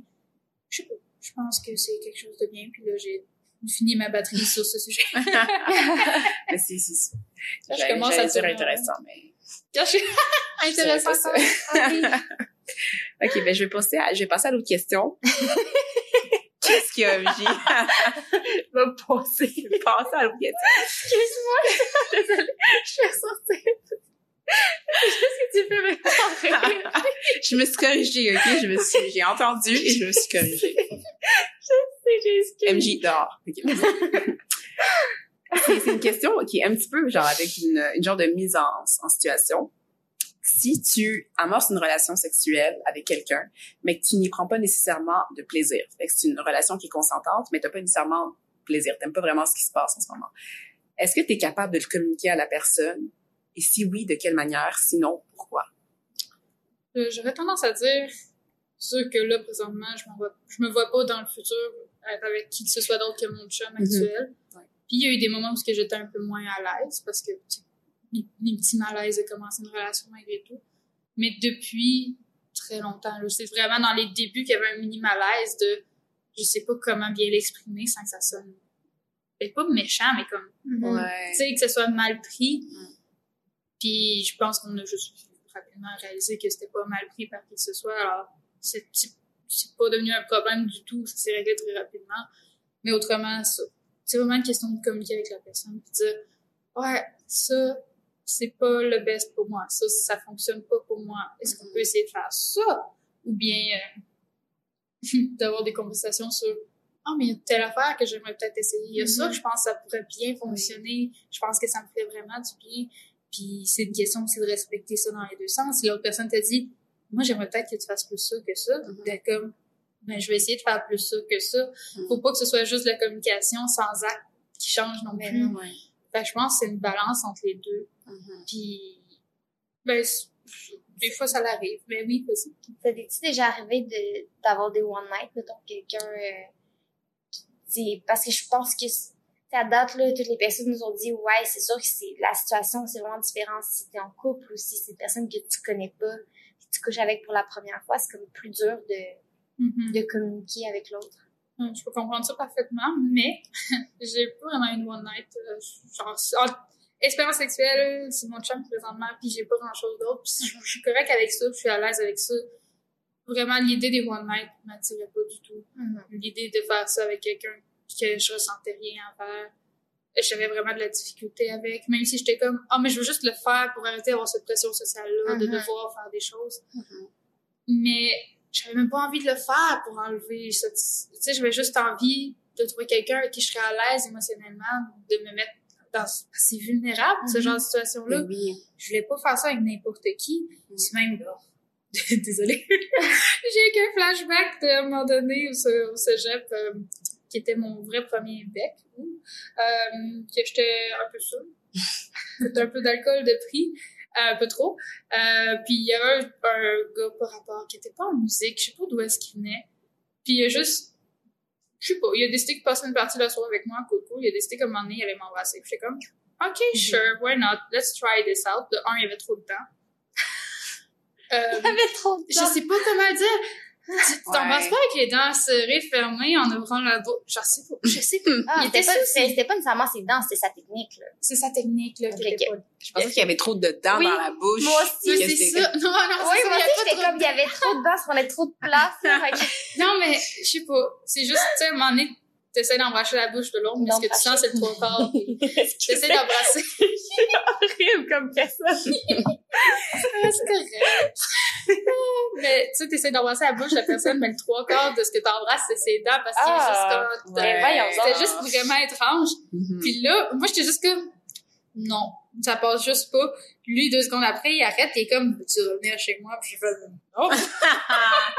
oh non. Euh, ça, ça, ça, c'était toute une expérience. Mais tu sais, je l'aurais eu là, sur un plateau d'argent, de me faire, tu sais, de, de, d'avoir ma première Ouais, mais en fois. même temps, c'est comme quand embrasser, ça marche pas. Ouais. C'est un bon indice que le Ouais. reste va pas fonctionner Absolument. c'est bien que tu l'aies écouté parce qu'il y a beaucoup de personnes qui auraient fait genre, ah, j'ai jamais vécu ça, peut-être que ça Mhm. peut. Puis là, ça aurait juste été désagréable sûrement. Non, c'est ça. Clairement. Clairement. Claire.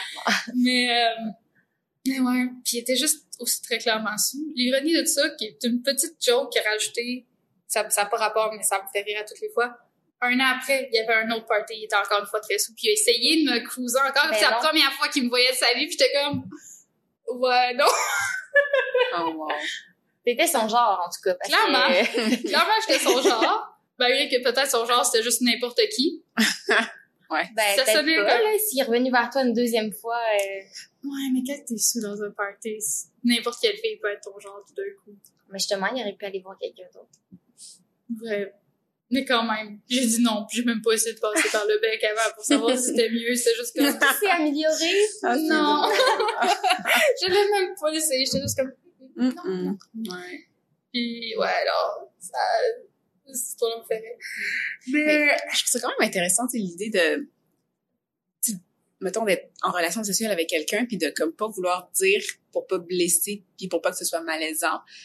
On dirait que c'est comme un peu illogique dans ma tête de penser que t'es pas dans le corps de l'autre personne, fait que tu peux pas savoir si ce que tu fais Mm. c'est plaisant ou pas. Fait que quelle honte est-ce qu'il y a à juste se faire dire ok non ça ça marche pas, tu sais. Dans le sens où ça devrait être normal que comme si ce que je ressens c'est pas tout à fait ça, que je te laisse savoir pour que tu puisses t'ajuster plutôt que d'endurer quelque chose qui est désagréable. Mais oui, même ça, tout est dans la manière de le dire. Si Ouais. tu fais genre, ouais, on calait ce que tu fais, genre, C'est c'est bien push. Ouais. Euh, Pourquoi est-ce qu'on doit assumer que quelqu'un doit être bon alors qu'il est pas dans ton corps? Mhm. Ça, ça prend, là. Faut que Non, t'apprennes ça- le, le corps de l'autre, que tu l'apprivoises, puis tranquillement, ça...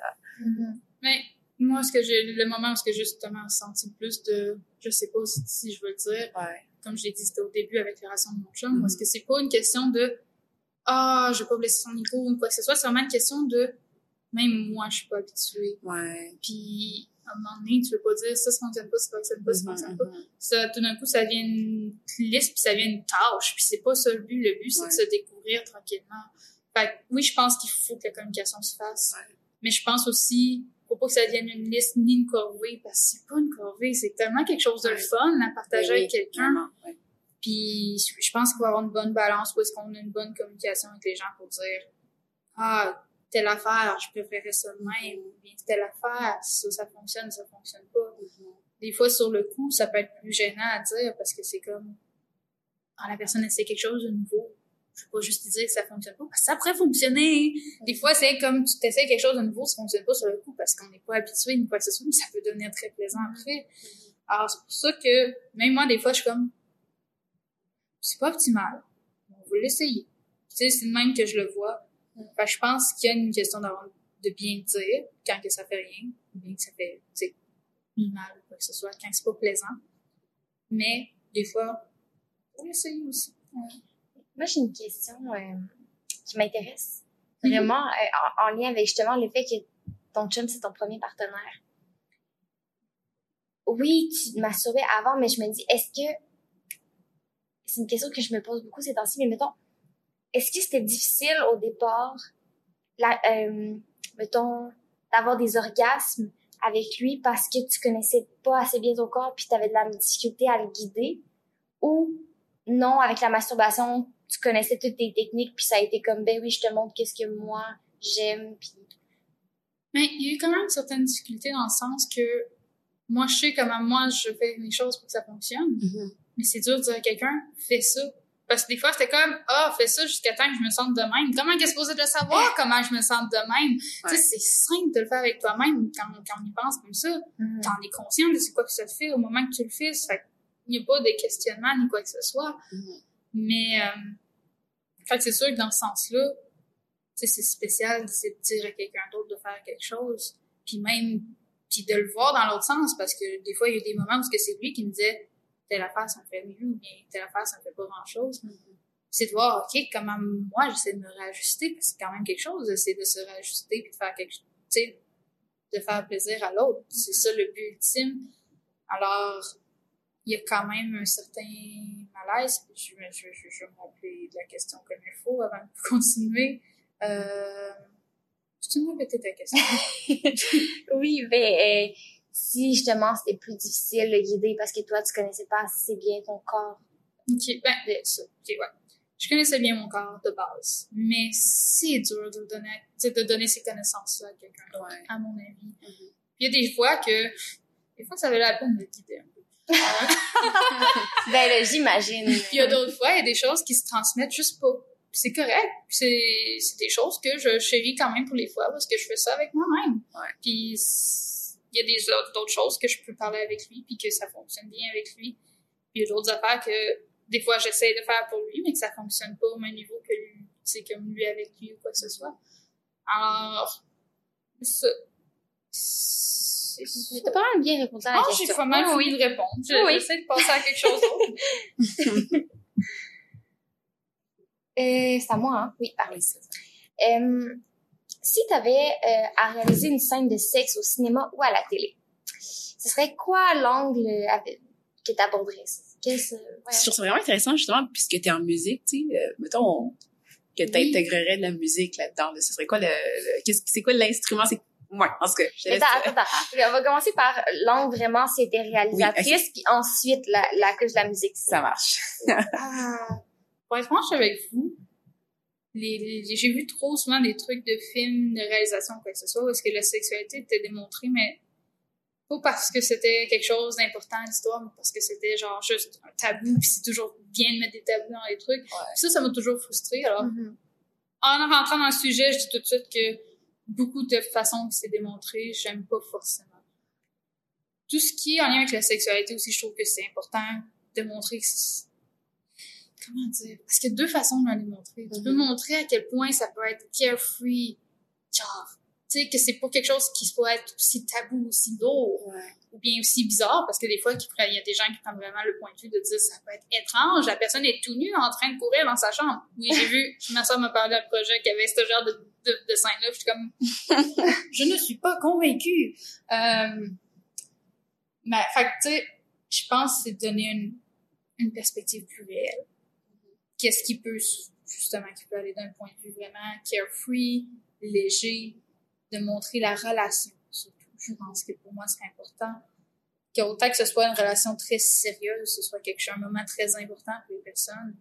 T'sais, en fait, je pense pas que j'emmènerais une scène à moins que ça, la- ça apporte quelque chose à un personnage.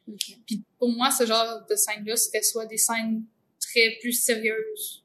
Tu sais, voir comment leur relation se développe au travers de ça. Euh, mais justement, comment leur relation se développe, ça peut être soit ça se développe d'un côté vraiment plus profond, etc., ou ça peut être plus sérieux mais ça peut aussi être le côté plus heureux, carefree, quoi que ce soit, parce que leur relation la relation entre deux personnes peut être tellement différente. Mhm. Puis des fois, c'est d'avoir ce côté-là plus léger qui peut faire, faire du bien à une relation.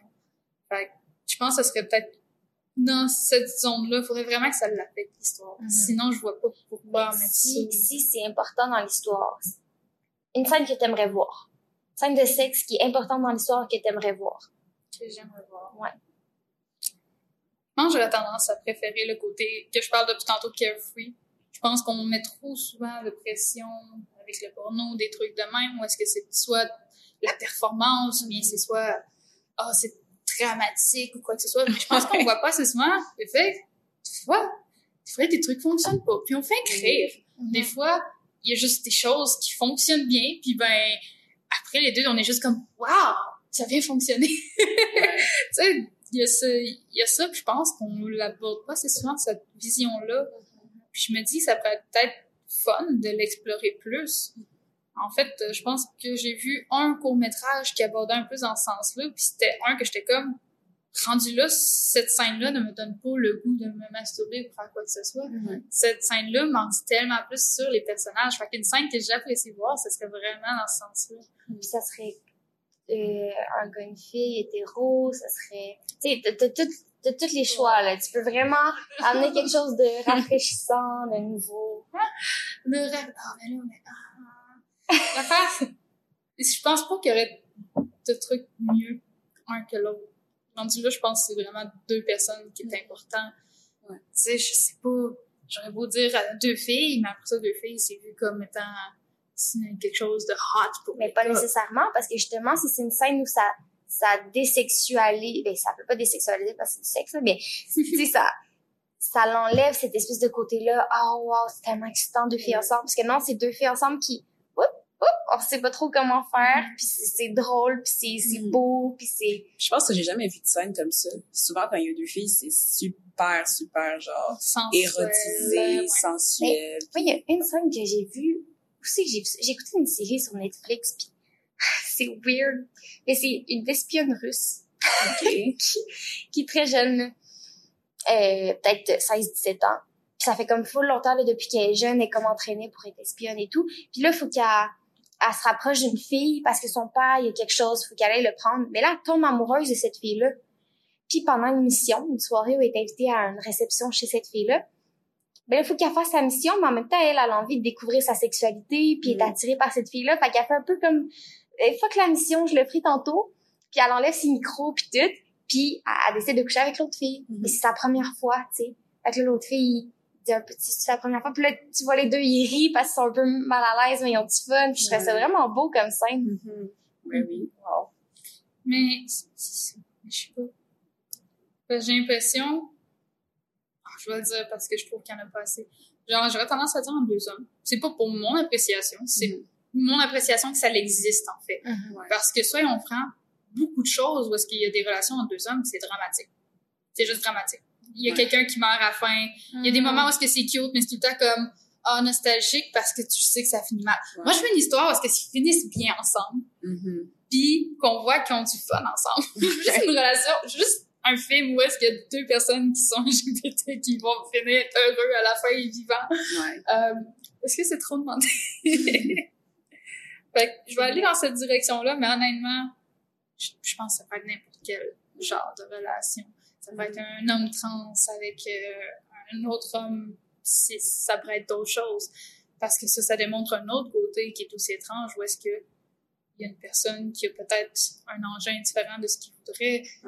Mais ça, je trouve que trop souvent, ça va dans les trucs plus sérieux. Mais je pense aussi que ça serait le fun d'avoir vu plus comme Léger. ouais. léger, parce que c'est tellement quelque chose qu'on associe à un événement sérieux que je pense que ce serait le fun de l'ouvrir.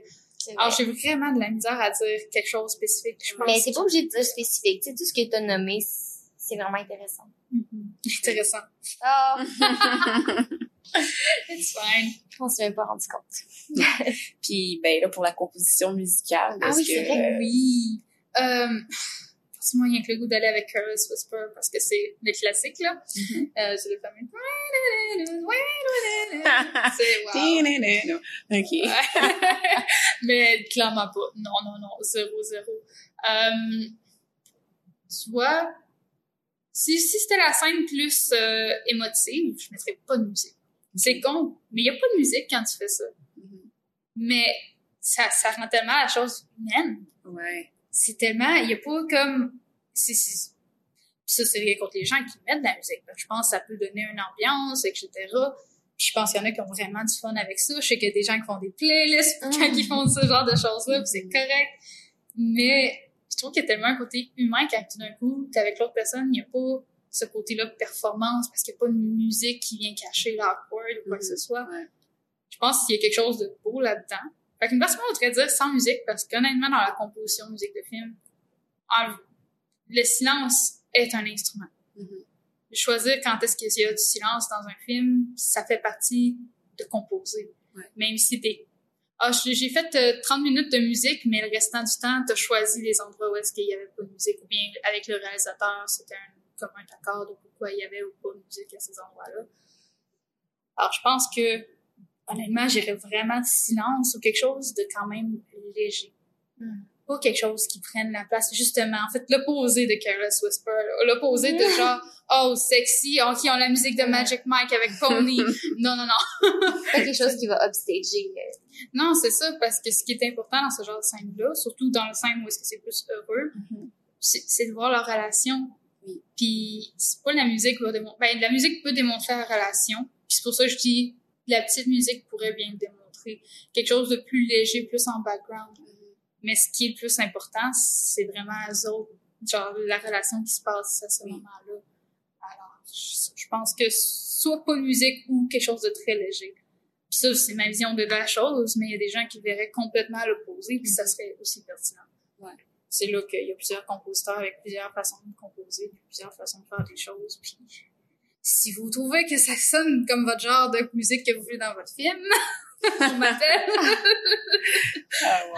La fille essaie de se trouver de la job. Ça se voit-tu? C'est parfait? Écoute, on espère que tu trouves quelques contrats d'ici euh, les prochaines semaines. Oui. Non, mais c'est pas grave. Ah, c'est à moi. OK. On chuchotait. Genre, je pense que c'est à toi. Non, c'est à toi. Ah, wow. Là, je suis rendue avec les questions en noir. OK. ben, écoute, on va passer à la fameuse discussion à aborder. Euh, je sais pas si on avait établi déjà ce qu'on ce qu'on allait faire comme euh, Mais, ouais, je pense qu'on avait établi... euh, On avait mentionné un sujet qui, Oui. qui était quand même important pour moi, mais que je veux pas parler trop de la personne en absolument. que, que c'était qui est autour de moi, mais un peu la présence de pas la présence, le fait de pas se sentir désiré après un certain temps par manque de ci de ça, pas au contraire de se sentir pas désiré quand on est jeune parce qu'on s'y connaît pas ou quoi que ce soit. Mm. Au contraire, une fois que tu t'y connais, est-ce que là tu peux te sentir moins désirable pour n'importe quelle raison? Euh, justement, ça peut aller, ça peut aller dans des relations où est-ce que ça, ça va bien, mais comme, ah, mais, sais, ça fait cinq ans, exemple, qu'on est ensemble. Est-ce qu'il me désire encore? Moi, c'est une peur que j'ai, malgré tout. J'ai peur qu'un jour, mon chum me voit puis qu'il ait plus de désir envers moi. Puis ça me rendrait triste, puis là, le contraire me rendrait aussi très triste Mhm. parce que ben, je trouve que c'est quand même quelque chose de très plaisant. Puis comme je l'ai mentionné un peu plus tôt, c'est un minimum un besoin pour moi, ça. Peut-être pas autant que pour d'autres, mais ça en fait partie de mes besoins. Ouais. Alors, ça me, ça, ça me briserait le cœur de, de voir ça. Ben oui. Puis, honnêtement, je suis contente que je suis rendue à un stade de deux ans et plus avec mon chum, puis que c'est pas quelque chose que j'ai remarqué encore. Mhm. Ça me fait peur pour le futur, mais, mais, euh, mais ouais, cette idée-là de plus être désirée. Puis t'amenais aussi, je pense, l'idée de, de se sentir justement, vu que tu te sens plus désiré, le fait de pas se sentir assez. Mhm. Ça, c'est, c'est des choses qui peuvent arriver. Je connais des gens qui peuvent être dans des relations ou bien dans des relations qui savent pas si ça va durer. Se dire, est-ce que je veux lâcher cette relation-là? Est-ce que je vais encore avoir quelqu'un qui va me désirer rendu là? Mhm. Est-ce que, est-ce que je suis encore désirable, même si j'ai, exemple, euh, 30 ans, 40 ans ou quelque chose du genre? Est-ce que, tu qu'est-ce qui fait en sorte qu'aujourd'hui, je suis encore autant désirable que peut-être quand j'étais plus jeune? Mhm. Tu sais, on parle, on parle beaucoup de désir quand on est jeune, dans la vingtaine, etc. ça peut être la même chose. Il y a des personnes à 60 ans, on n'en parle pas, mais les personnes à 60 ans, ils Mm. font des choses. Ben oui. Ils font pas mal plus qu'on pourrait croire. Olé, olé. Fait que, non, on a comme une tranche d'âge où est-ce qu'on en parle beaucoup. Ouais. Puis en dehors, on n'en parle pas. Mais il y a aussi des personnes qui sont encore dans la tranche d'âge qu'on en parle beaucoup. D'âge, qu'on en parle beaucoup, pas d'âge. Euh, puis que même eux autres qui ont l'impression d'avoir manqué de bus. Parce que je... Puis honnêtement, j'ai été un très léger temps à me poser la question moi-même de est-ce que j'ai manqué de bus? Mhm. Est-ce que moi, rendu à l'âge que je suis, qui a jamais eu de relation sexuelle avec qui que ce soit, qui a jamais eu de relation, est-ce que j'ai juste manqué le bus d'être à l'aise dans ma première relation? Tu sais, parce que est-ce que tout le monde va être habitué et vont faire comme ouf? Hey, je me pose tellement ces questions-là en ce moment. Là. Parce que j'ai eu des, des, des expériences sexuelles, mais j'ai pas tout essayé. Puis ça, ça commence à remonter à très loin. Là. Tu sais, mes dernières expériences, c'est 2017 là, quand même. C'est quoi, ça va faire 4-5 ans là. Fait que tu sais, tu fais, ouais, j'ai beau avoir eu, expérimenté des trucs, quand ça fait 5 ans, Ouais. c'est comme si tu l'avais pas fait, là. C'est comme juste un vieux souvenir. euh, c'est comme à quel point ça va être naturel de refaire ça, de, de replonger là-dedans, puis de t'as un partenaire qui, qui, qui est super actif sexuellement, tu sais, puis que toi, tu l'es pas depuis un bout de temps, le décalage, le... ça. Alors que ça devrait pas, ça, on, on devrait pas se stresser avec ça, mais c'est quand même là, tu sais. Je pense que c'est normal de se poser des questions. Seulement parce que ben, je pense qu'inévitablement, nous-mêmes, on se pose des questions sur notre propre performance. Mhm. On veut réussir. Tu sais, dans des cas, ça peut être je veux que l'autre personne se sente bien. Puis je pense que, en fait, j'aime emmener mes statistiques dans mes cours de, de sexualité parce que je réalise que c'est des choses qu'on parle pas assez souvent. Puis j'ai vraiment trouvé ce cours-là passionnant. Mhm. Euh, il paraît qu'il y a une très grande majorité, je peux pas donner les statistiques précises parce que ça fait quand même, je pense, cinq ans que j'ai eu ce cours-là. Euh, mais il y a une grande majorité de personnes qui, dans des relations sexuelles, au final, ils recherchent pas à se faire plaisir aux autres, même c'est surtout à faire plaisir à l'autre personne. Mhm. Alors oui, on a cette idée préconçue à cause des gens un peu euh, des, des douchebags, désolé, pas toutes les douchebags, mais comme tu sais de personnes Ouais. qui font qui font l'amour, qui veulent juste ça, sa petite personne, etc. Avec aussi les statistiques de femmes qui viennent moins souvent que les hommes, je pense que c'est plus dû à un manque de communication qu'un manque de vouloir, Mhm. parce que c'est c'est c'est c'est puis c'est- avec cette statistique là, j'étais comme c'est tellement vrai. Rien qu'à regarder le porno, un- dans les pornos, est-ce qu'il y en a beaucoup? Est-ce que c'est deux filles avec un gars? Au final, le trip est pas comme, oh my god, deux filles. Pour moi, le trip est, est-ce que je peux satisfaire deux filles en même temps? Tu sais, le Ouais. trip est pas le même qu'on croit tout le temps, à mon Mhm. avis. Ouais. Fait que c'est un, c'est une statistique que je trouve très intéressante parce que les gens, les gens veulent faire plaisir à l'autre. Mhm. Alors, inévitablement, ça devient un minimum de performance sur Ouais. soi-même. Puis là, c'est se poser la question sur, suis-je assez, suis-je au niveau? Mais, mais ça devrait pas être ça, Mhm. mon Dieu. Parce que tu peux faire plaisir à l'autre en étant pas dans la performance. Puis t'as bien plus de chances de faire plaisir à l'autre si t'es pas dans la performance. Parce que la performance te ramène à toi. C'est d'être, centré sur toi puis faire, là, ce que je performe, là, je suis ça, là. Puis t'es, juste dans ta tête puis t'es pas dans le moment puis t'es pas avec l'autre puis t'es pas à l'écoute. Tu te bloques à l'autre, tu sais. Je trouve, là. Ben oui, vraiment. Moi, je me, je me pose beaucoup de questions par rapport à ça. Tu sais, des fois, je me dis, je suis jeune, j'ai comme une certaine euh, fermeté de corps qui fait que je me dis, mon partenaire, il y a sûrement du plaisir quand on est ensemble. Mais des fois, je me dis, genre, est-ce que comme dans, tant qu'on reste ensemble longtemps, là, est-ce que dans cinq ans, est-ce que dans dix ans, mettons qu'on a des enfants à un moment donné puis que mon corps change puis que j'ai plus comme cette jeunesse que j'ai en ce moment puis cette, cette fermeté de corps, nanana, est-ce que ça va changer le désir qu'il va avoir pour moi? Je me pose ces questions des fois à savoir si comme, je sais pas. Ben, je pense que la réponse est triste, mais je pense que oui. Ouais. Parce que j'ai l'impression que l'amour va pas changer. L'affinité, les, les- l'amour va rester intact, puis même sûrement plus fort avec le temps. Mais Ouais. le désir, par contre, j'ai l'impression que... Puis tu sais, je suis sûre qu'il y a des couples là, que ça fait comme 40 ans qui sont ensemble, qui feraient... Moi, j'ai encore plus de désir qu'au début, mais il y a beaucoup de couples aussi qui, qui, qui t'offrent longtemps, qui disent le désir, c'est à entretenir. Oui. Puis, je sais pas si je peux, je peux-tu nommer des, des, des noms de personnalités? Oui, oui. Si on dit quelque chose dans une entrevue, je peux le redire, j'imagine. Si on les dit publiquement. Alors, j'ai écouté une entrevue euh, de Michel Côté. OK. euh, un podcast auquel il participait. Puis tu sais, lui, ça fait... Il sort avec euh, Véronique Le Flaguet OK. depuis... Hey, je veux pas dire n'importe quoi, là, mais peut-être pas loin de 60 ans qu'ils sont ensemble. Oh wow, OK, c'est un vieux.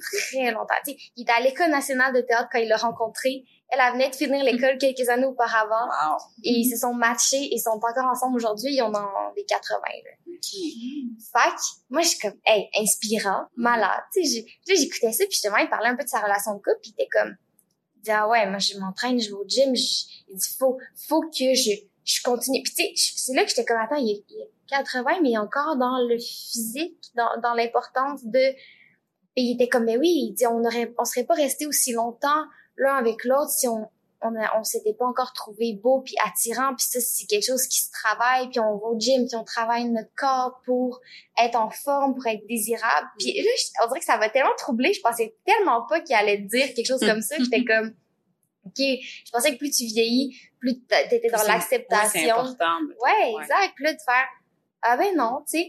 Fait après ça, à quel point le désir, c'est quelque chose qu'il faut que tu travailles à garder, puis que c'est comme, au départ, au départ, c'est naturel, puis Oui. ça se perd Faut que tranquillement. tu gardes ton, ton, ton, euh, ton, ton capital de, de désirabilité. Puis si tu le perds, genre, tu vas comme périmer, puis là, tu seras plus bonne. Puis là, ça va être genre... C'est Ouais. quand même fou, là. Mais une partie de moi n'est pas 100% d'accord avec ça. Je pense que ça dépend des gens. Je Ah pense oui. qu'il y a des gens Ouais. pour qui c'est super important. Je pense qu'il y en a que Oui.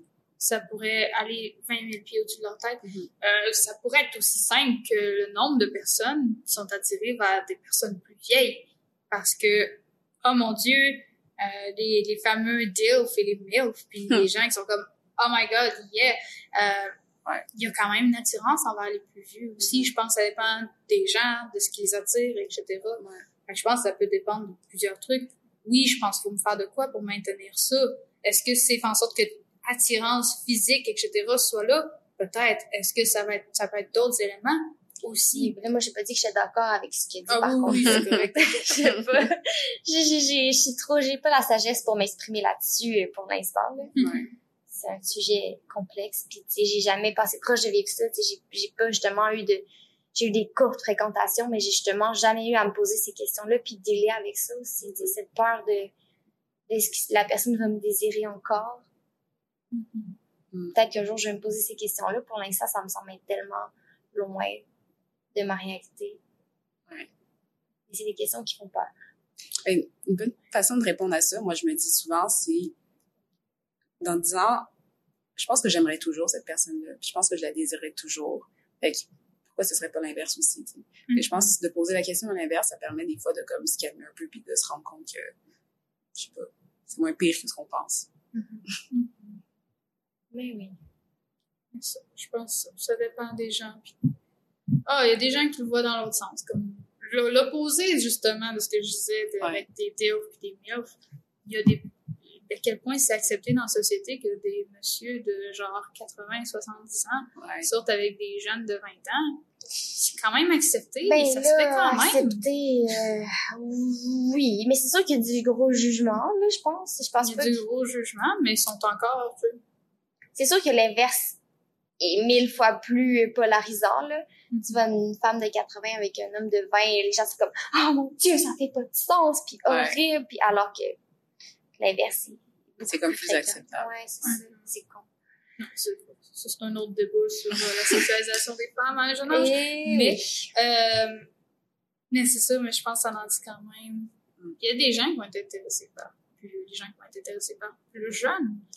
Notre intérêt peut changer avec le temps. Mhm. C'est aussi autre chose que moi, je me dis, tu sais, même si présentement, je suis pas capable de m'imaginer sortir avec un gars de 50 ans, vraiment pas. Euh, est-ce que rendu à 50 ans, je vais apprécier de pouvoir sortir avec mon chum de 50 ans aussi, tu sais? Euh, J'ose espérer que la réponse va être oui, parce que des fois, ça peut varier, ça peut faire quoi que Oui. ça. Ça peut tout changer, on sait jamais où est-ce que ça peut aller. Puis on espère que ça va aller dans le positif, puis que ça va, ben ça, que l'attirance va rester, ou bien s'il y a des, des étapes à faire pour garder l'attirance, que ce soit, il y a des gens que c'est de rendre leurs expériences sexuelles plus spicy. Genre, il y en a d'autres que ça va peut-être être de garder en forme. Je pense qu'on a toutes nos propres façons d'essayer de garder ça. Mhm. Puis c'est quelque chose qui est dur à exprimer. C'est quelque chose que je réalise en Mhm. amenant un peu ce sujet-là puis en en parlant. Vraiment. Ben, euh, pour terminer ce beau podcast, euh, la question qu'on pose toujours à la fin, c'est euh, s'il y a des jeunes qui sont à l'écoute puis qui se questionnent sur leur sexualité, est-ce que tu aurais un conseil à leur donner? de pas se fier aux pornographies. Mais surtout, d'en discuter. Comme je l'ai dit, moi, comment j'ai fini par en apprendre le plus, ça n'a pas été ah, de faire 20 000 recherches en ligne. Oui, en, en ligne m'a aidé à trouver certaines informations. Ça n'a pas été une personne qui a comme dévoilé tous les secrets de la vie. Même en fait, si tu as une personne dans ta vie qui te parle beaucoup trop de sexualité, peut-être que c'est pas mieux d'avoir cette personne-là. Mais c'est d'en parler ici et là, un peu comme moi, je- j'avais j'ai vraiment aimé la façon que j'ai vécu, qui était d'en apprendre ici et là, des petites bribes de tout le monde. Je souhaite aux gens d'être capables d'en discuter ouvertement, peut-être pas ouvertement de tous les sujets, mais ouvertement de ah, mais si t'en parles avec quelqu'un, ou d'une autre personne, quoi que ce soit, c'est une personne qui est vraiment à l'aise de t'en parler, mais toi t'es pas t'es pas à l'aise. Je souhaite aussi aux gens de d'être capable de dire je suis pas encore à l'aise, puis de découvrir pourquoi ils sont pas à l'aise. Fait que ça, je pense vraiment une façon plus saine de, de, de rentrer là-dedans parce qu'on est c'est trop souvent malsain. Mm. Puis c'est une question d'en parler. Mais aussi d'être capable de dire quand est-ce que c'est trop. Quand est-ce que c'est pas assez. C'est vrai, tout est dans tout. On revient. Mais euh, merci, merci tellement de t'être prêté au jeu, d'être venu euh, en toute humilité répondre à nos questions. Ah oui, merci à vous de m'avoir invité. Ben oui, t'as t'as dit une expression tantôt qui m'a quand même fait rire. là. T'as dit euh, qu'il faut quand même que ce soit dans un dans un beau package. Ça m'a vraiment fait rire de dire ça. Moi, j'apprécie vraiment le package que tu es, Chrissy. Oh! J'aime vraiment, vraiment ta Oh. personnalité. Puis à travers tes, euh, tes réponses, on n'a pas vraiment eu l'occasion de se parler avant ça, mais j'ai l'impression qu'on se connaît déjà un petit peu plus. Mhm. Ben, c'est malgré Merci. tout des sujets assez personnels. Ben oui, vraiment, Il y a vraiment. beaucoup d'histoires Ça de brise mon la passé, glace. Vraiment. Ben, merci beaucoup de, de, de ta générosité. C'est vraiment apprécié. Oui, un gros merci. Mhm. Bon, ben là-dessus, euh, on vous remercie d'être toujours à l'écoute. Oui. Puis on vous dit à très bientôt. À très bientôt. Bye. Bye!